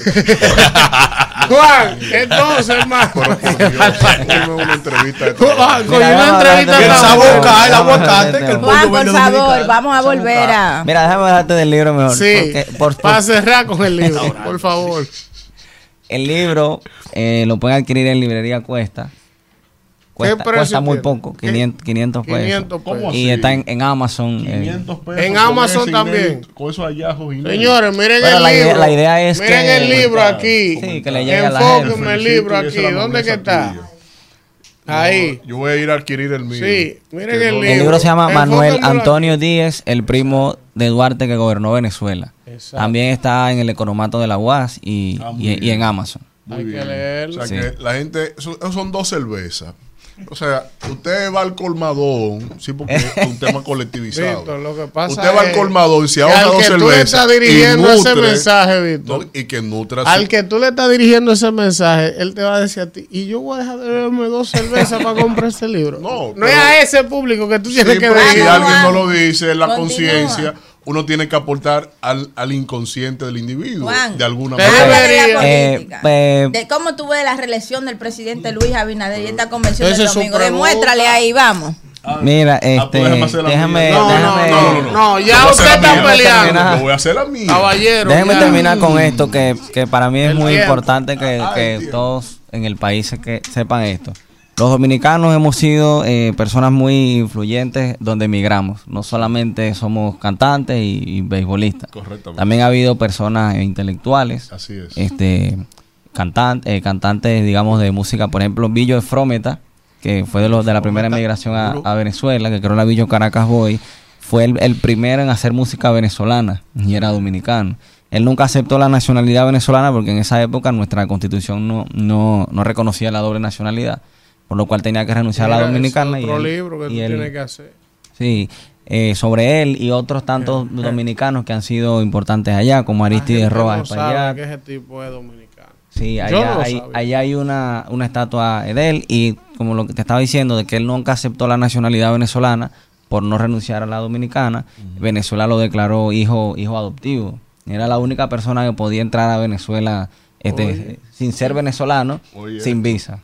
Oyendo. una, una, una, un estatus migratorio no exclusivo para él. Porque usted no está atento a eso.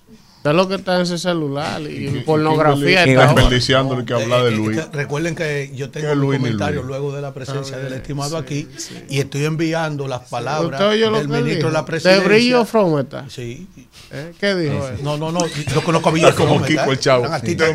Todavía existe la Billo Caracas hoy. La, la Juan, banda. de verdad, gracias. eh, felicidades por el gran trabajo. Este libro hay que leerlo. Búsquenlo en Amazon. Este, por este es el lados. tuyo, ¿viste? Ah, pues gracias, que- gracias. Manuel Antonio Díez, el primo historia, hermano de. Juan Pablo Duarte que historia. gobernó Venezuela. Así que vamos a comprar este Y libro. a usted le gusta la historia. Me Usted encanta, siempre me, ha, me se, me ha Tú eres una historia. Acuérdate, acuérdate que la, la historia es la política del ayer. Señores, es vamos a una pausa comercial y regresamos con el príncipe del pueblo de Galilea, Con la alias historia. La his- ¿Y qué dice? Yao. Regresamos en este rumbo de la mañana cuando son las 9 y 54. Ustedes saben que es el turno de Babún, Qué barbaridad. del príncipe del pueblo de Galilea. Sí. Eh, pero Hidalgo, antes, El pastor le ha mandado saludos conmigo. ¿Cuál A todos pastor? ustedes. ¿Cuál pastor? El pastor. Y nada más mandó eh, saludos. Espérese. No, El hubo que pastor- darle saludo al pastor. Tuve que salir, tuve que salir. A darle Eh, saludo. El, pastor es un seguidor nuestro de Villamella que es ciego, Sí. es no vidente, vino hasta aquí, estaba ahí, bendiga. A saludar. estaba en la recesión. Pero ¿y por qué no entró? No, porque estaba buscando un asuntico que le prometí para una cosa, una ayuda ahí. Entonces fuimos a eso. Entonces, pero me dijo, no me deje de saludar a los muchachos. Dígale que yo estoy aquí, que no voy porque no veo, no. Sí. No. Saludos, pastor. Así que el pastor, un abrazo, Igual, pastorito, y al- o sea que estamos a al las ciego, el almirante también. También. Que me, Mire, dio una, me ha dado usted una sabe que- propósito, usted sabe que a yo venía hoy, Al eh, señor porque Jason nosotros- García. Al señor Jason García, que no sé si fue que se encontró a Bigote. Que Bigote no ha vuelto a llamar más. Ay, ¿A qué ¿Qué va a llamar Bigote? ¿Qué fue lo que hizo Ya Jason? eso le resolvió su Pero que me saque a mí de RCC también para no levantarme de madrugada. Entonces, Te iba a decir algo. me saque de Yo iba a aquí. decir algo, miren, a mí me tocó en el día de hoy, porque nosotros, la gente pobre de este país, vive eh, en la zona vulnerable. Pero pobre la diablo, República de, de Colombia, las afueras. Allá. Yo no tengo el privilegio como estos cuatro estudió el ¿Cuál es y la otra joven que no está aquí hoy, Eh, el que viven en el centro, Usted- Usted estudió el arte, en el el arte centro, en el downtown de la ciudad. Ajá. Yo vivo donde vivimos los pobres, en la República de Colombia para allá. Usted no se está haciendo el- el Hermano, dormido mire, para que lo yo Con una cogí- nave yo espacial que cogí- usa dos parqueos. Profesor, yo Sí, claro, cogí un adelante. tapón hoy que yo solo atiné dentro de mi desesperación y desesperanza en medio de ese tapón de las 7 de la mañana de la República de Colombia a coger y tirar un tuit. Sí. Y en el tuit hice un, un desahogo. Digo, mira, ¿tú sabes por qué este problema de la Colombia no se ha resuelto? aprovechar el tiempo. Porque ningún funcionario, Vive ni de ahí. este gobierno, ni del pasado, ni de los pasados, viven en esa zona. Y nunca han cogido un tapón de eso de lo de las 7 de la mañana.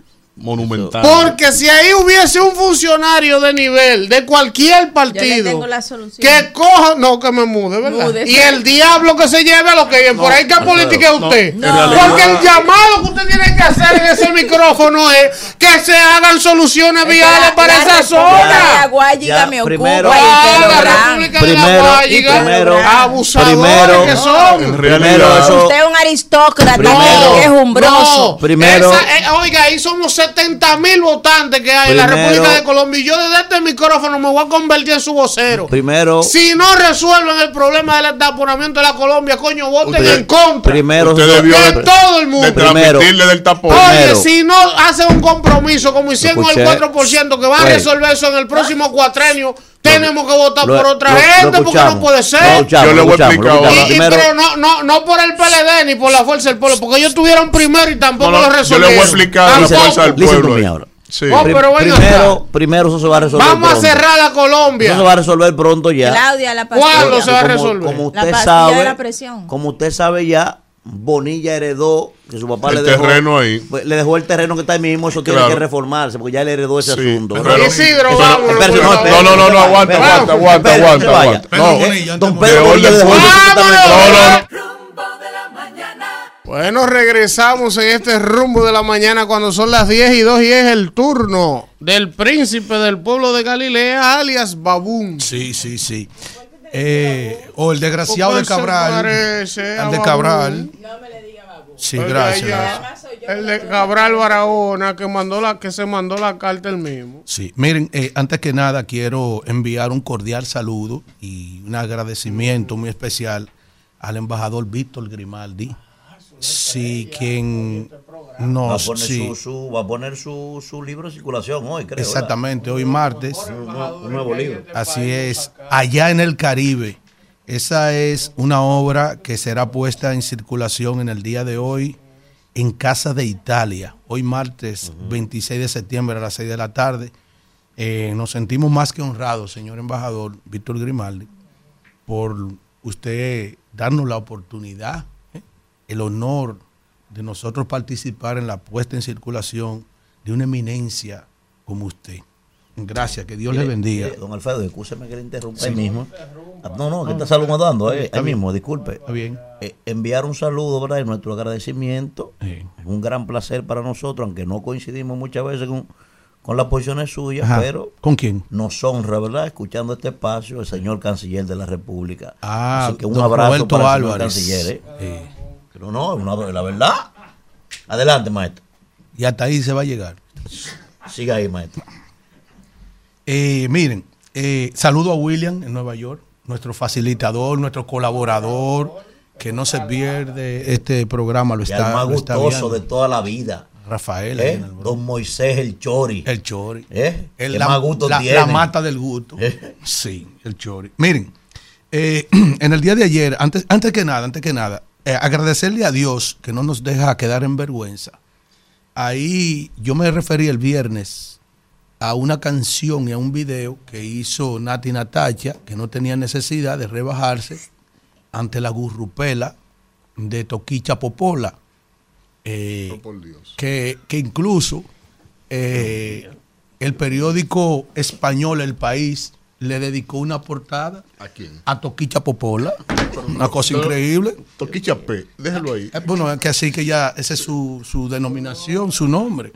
Y, y, y hoy, ayer en la tarde, entonces, como Dios no nos deja quedar en vergüenza, eh, nos dimos cuenta de que es tan, así como sucedió con la canción que esta grabó con J Balbi, que su mamá, sí, Toquicha Popola, que le reclamó su madre que ella no había criado su, su hijo para que se someta a tal bajeza y obedeciendo a una, a una agenda per- perversa, oscura, que trata de destruir, de, de- de distorsionar eh, los principios y valores establecidos en los simientes de la creación de nuestra sociedad, eh, TikTok bloqueó la canción de Nati Natacha y Toquicha Popola. Eso, eso sucedió en el día de ayer. Eh, quería destacar eso porque nosotros siempre, es una manera en que ustedes no lo crean, de nosotros impulsar eh, los valores nuestros, rechazando y enfrentando esas cosas. Miren, ustedes saben que el presidente se mandó en el día de ayer. El presidente los lunes tiene una agenda muy agitada porque en su planificación y no observó que él ahora es el jefe de la policía en funciones los lunes. Entonces, tener que hablar en la mañana los lunes y también tener que hablar en la tarde, en la semanal, indudablemente que es algo no planificado. Pero eso es lo que ha caracterizado este gobierno, la improvisación, la, falta de planificación y demás.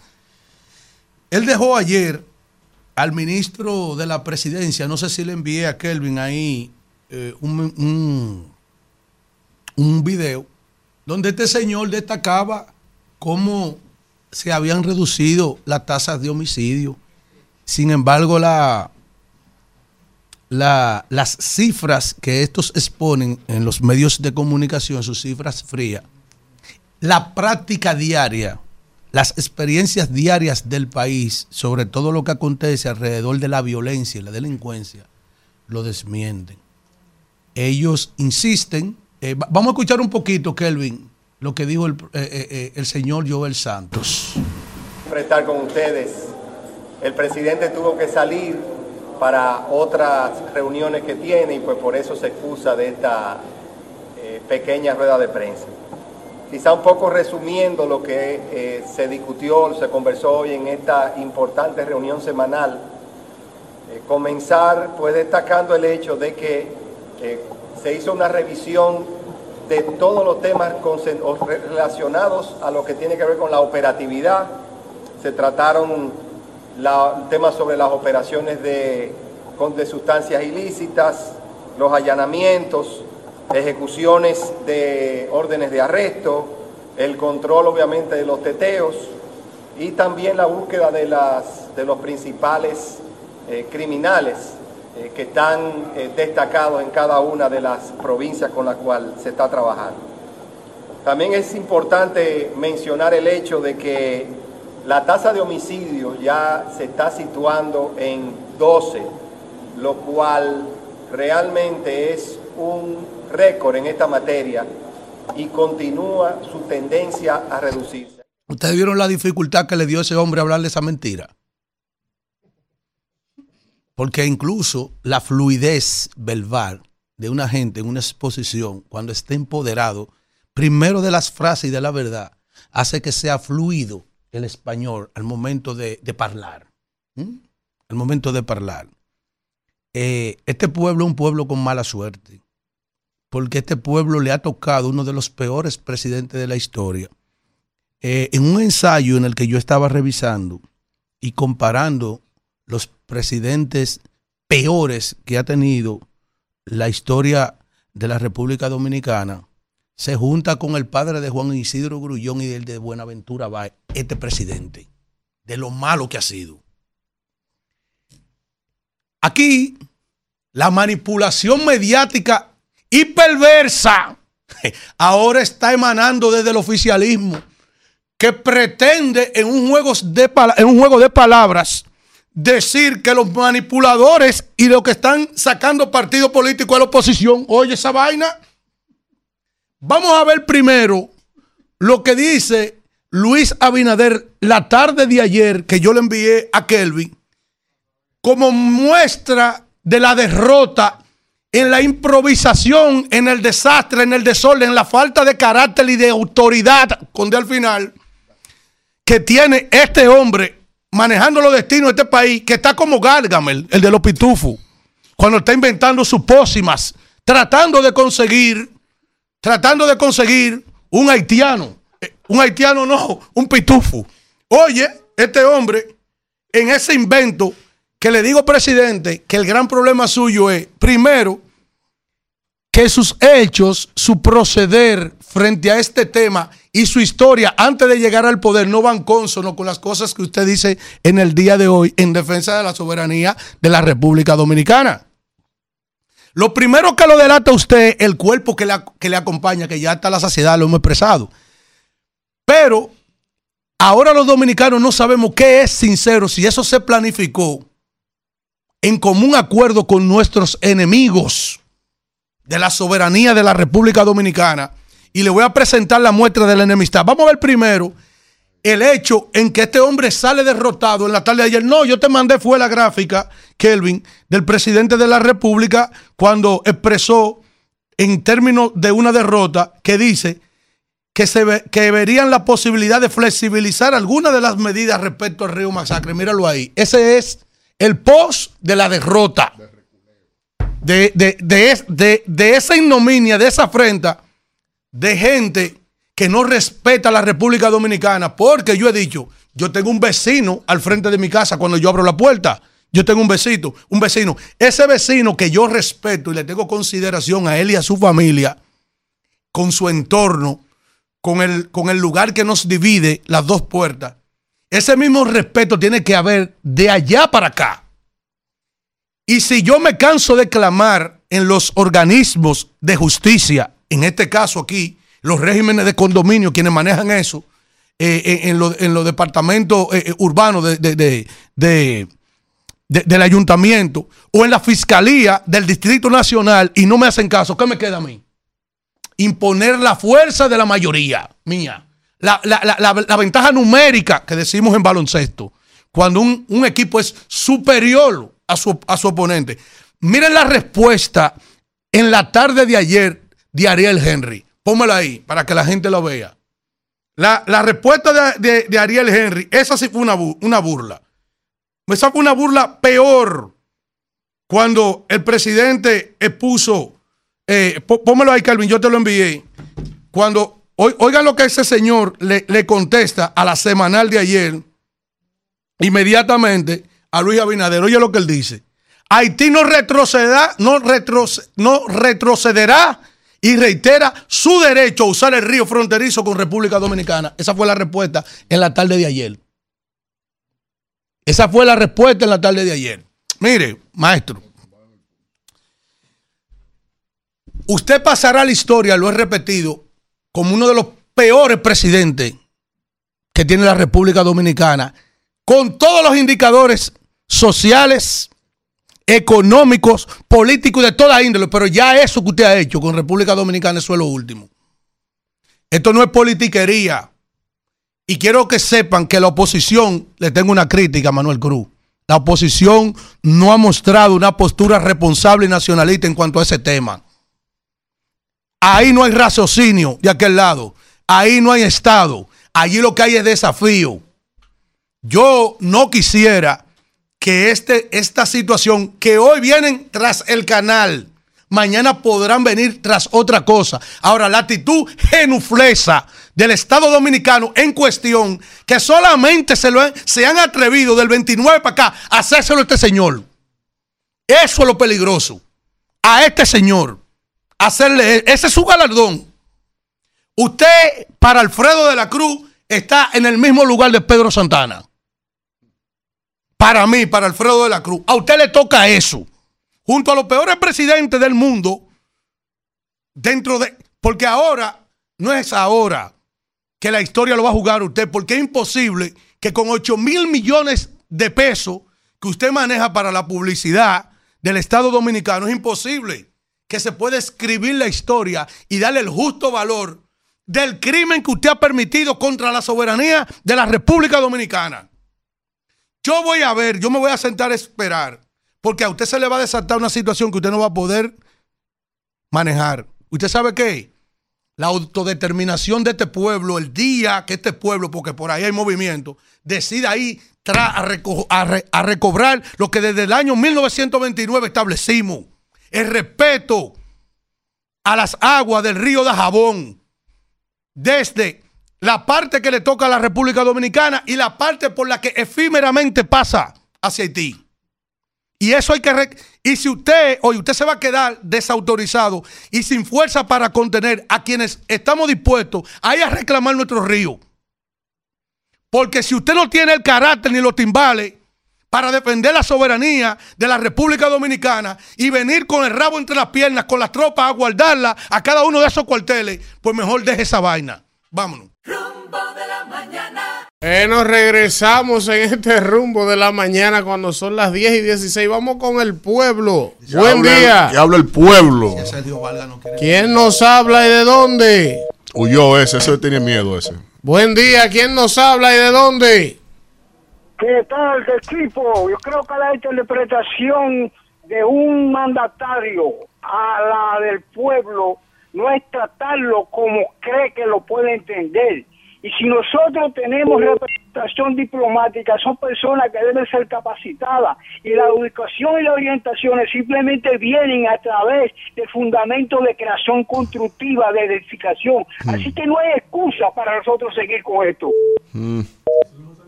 Buen día. Buenos días, primo Castillo, le habla Luis Carrizo. Adelante, primo.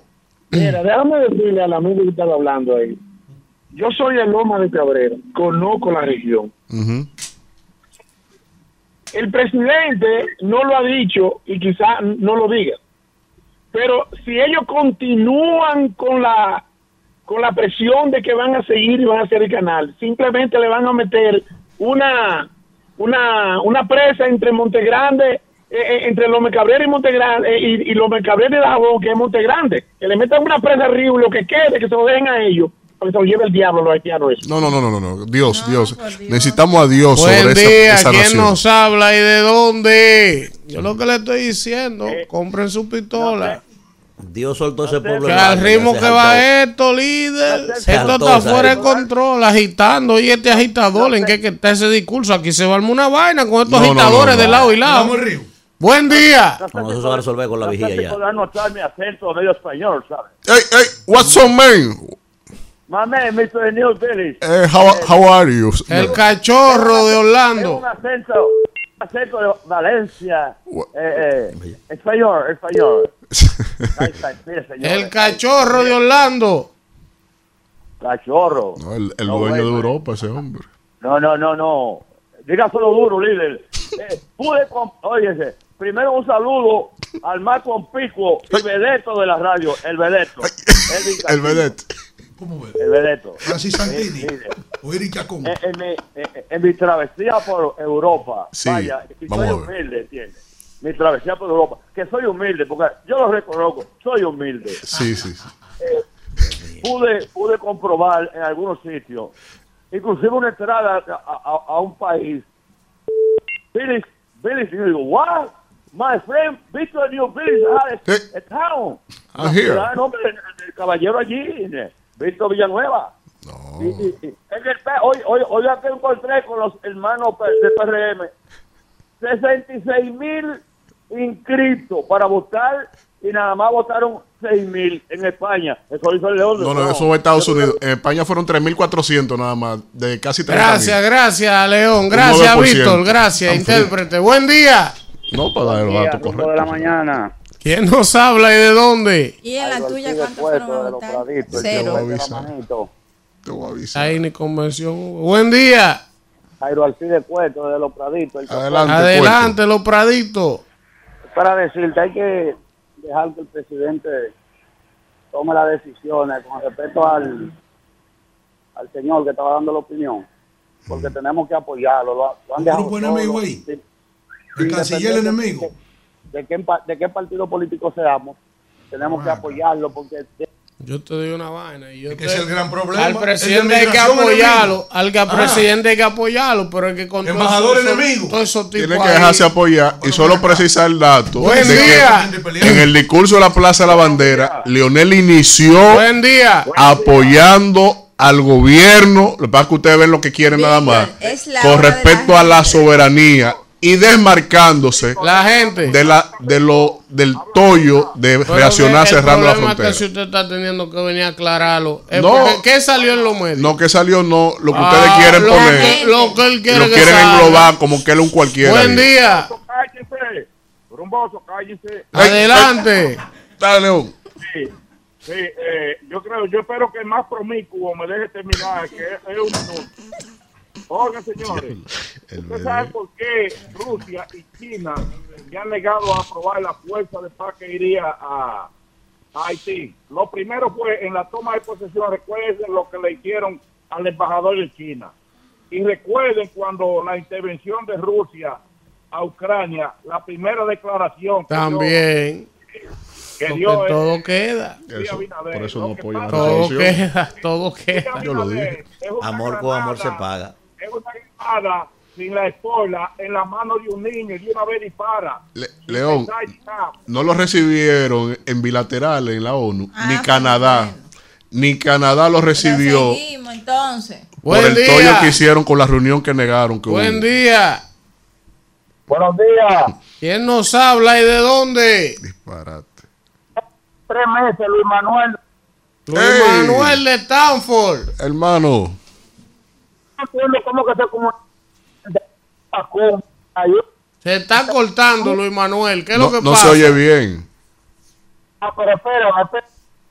Eh, espera, porque es que él no Ey, tiene, ¿aló? tiene tres meses. Dime. Eh, se cayó ahí.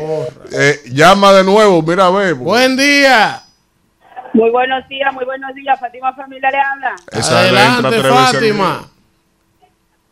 Hay, hay un tema, un tema que está fuerte, Mm. que es sobre si el presidente se equivocó en cerrar la frontera, con que ahora que sí está arrepentido. No, no es nada de eso. Ah, no está Lo que pasa es que nosotros los dominicanos sabemos que la decisión permitida en este momento era cerrar la frontera, era lo mejor en el momento. Y se detuvo en el el canal. camino, en el camino se irán resolviendo las otras cosas y sé que ese mandatario, nuestro presidente, lo está haciendo, lo seguirá haciendo. Coja ahí. Y se detuvo. el Señores, canal. gracias. Si Ya Dios se- lo permite. Ya le echaron tierra. Vámonos. va- Rumba 98.5, una emisora RCC Media.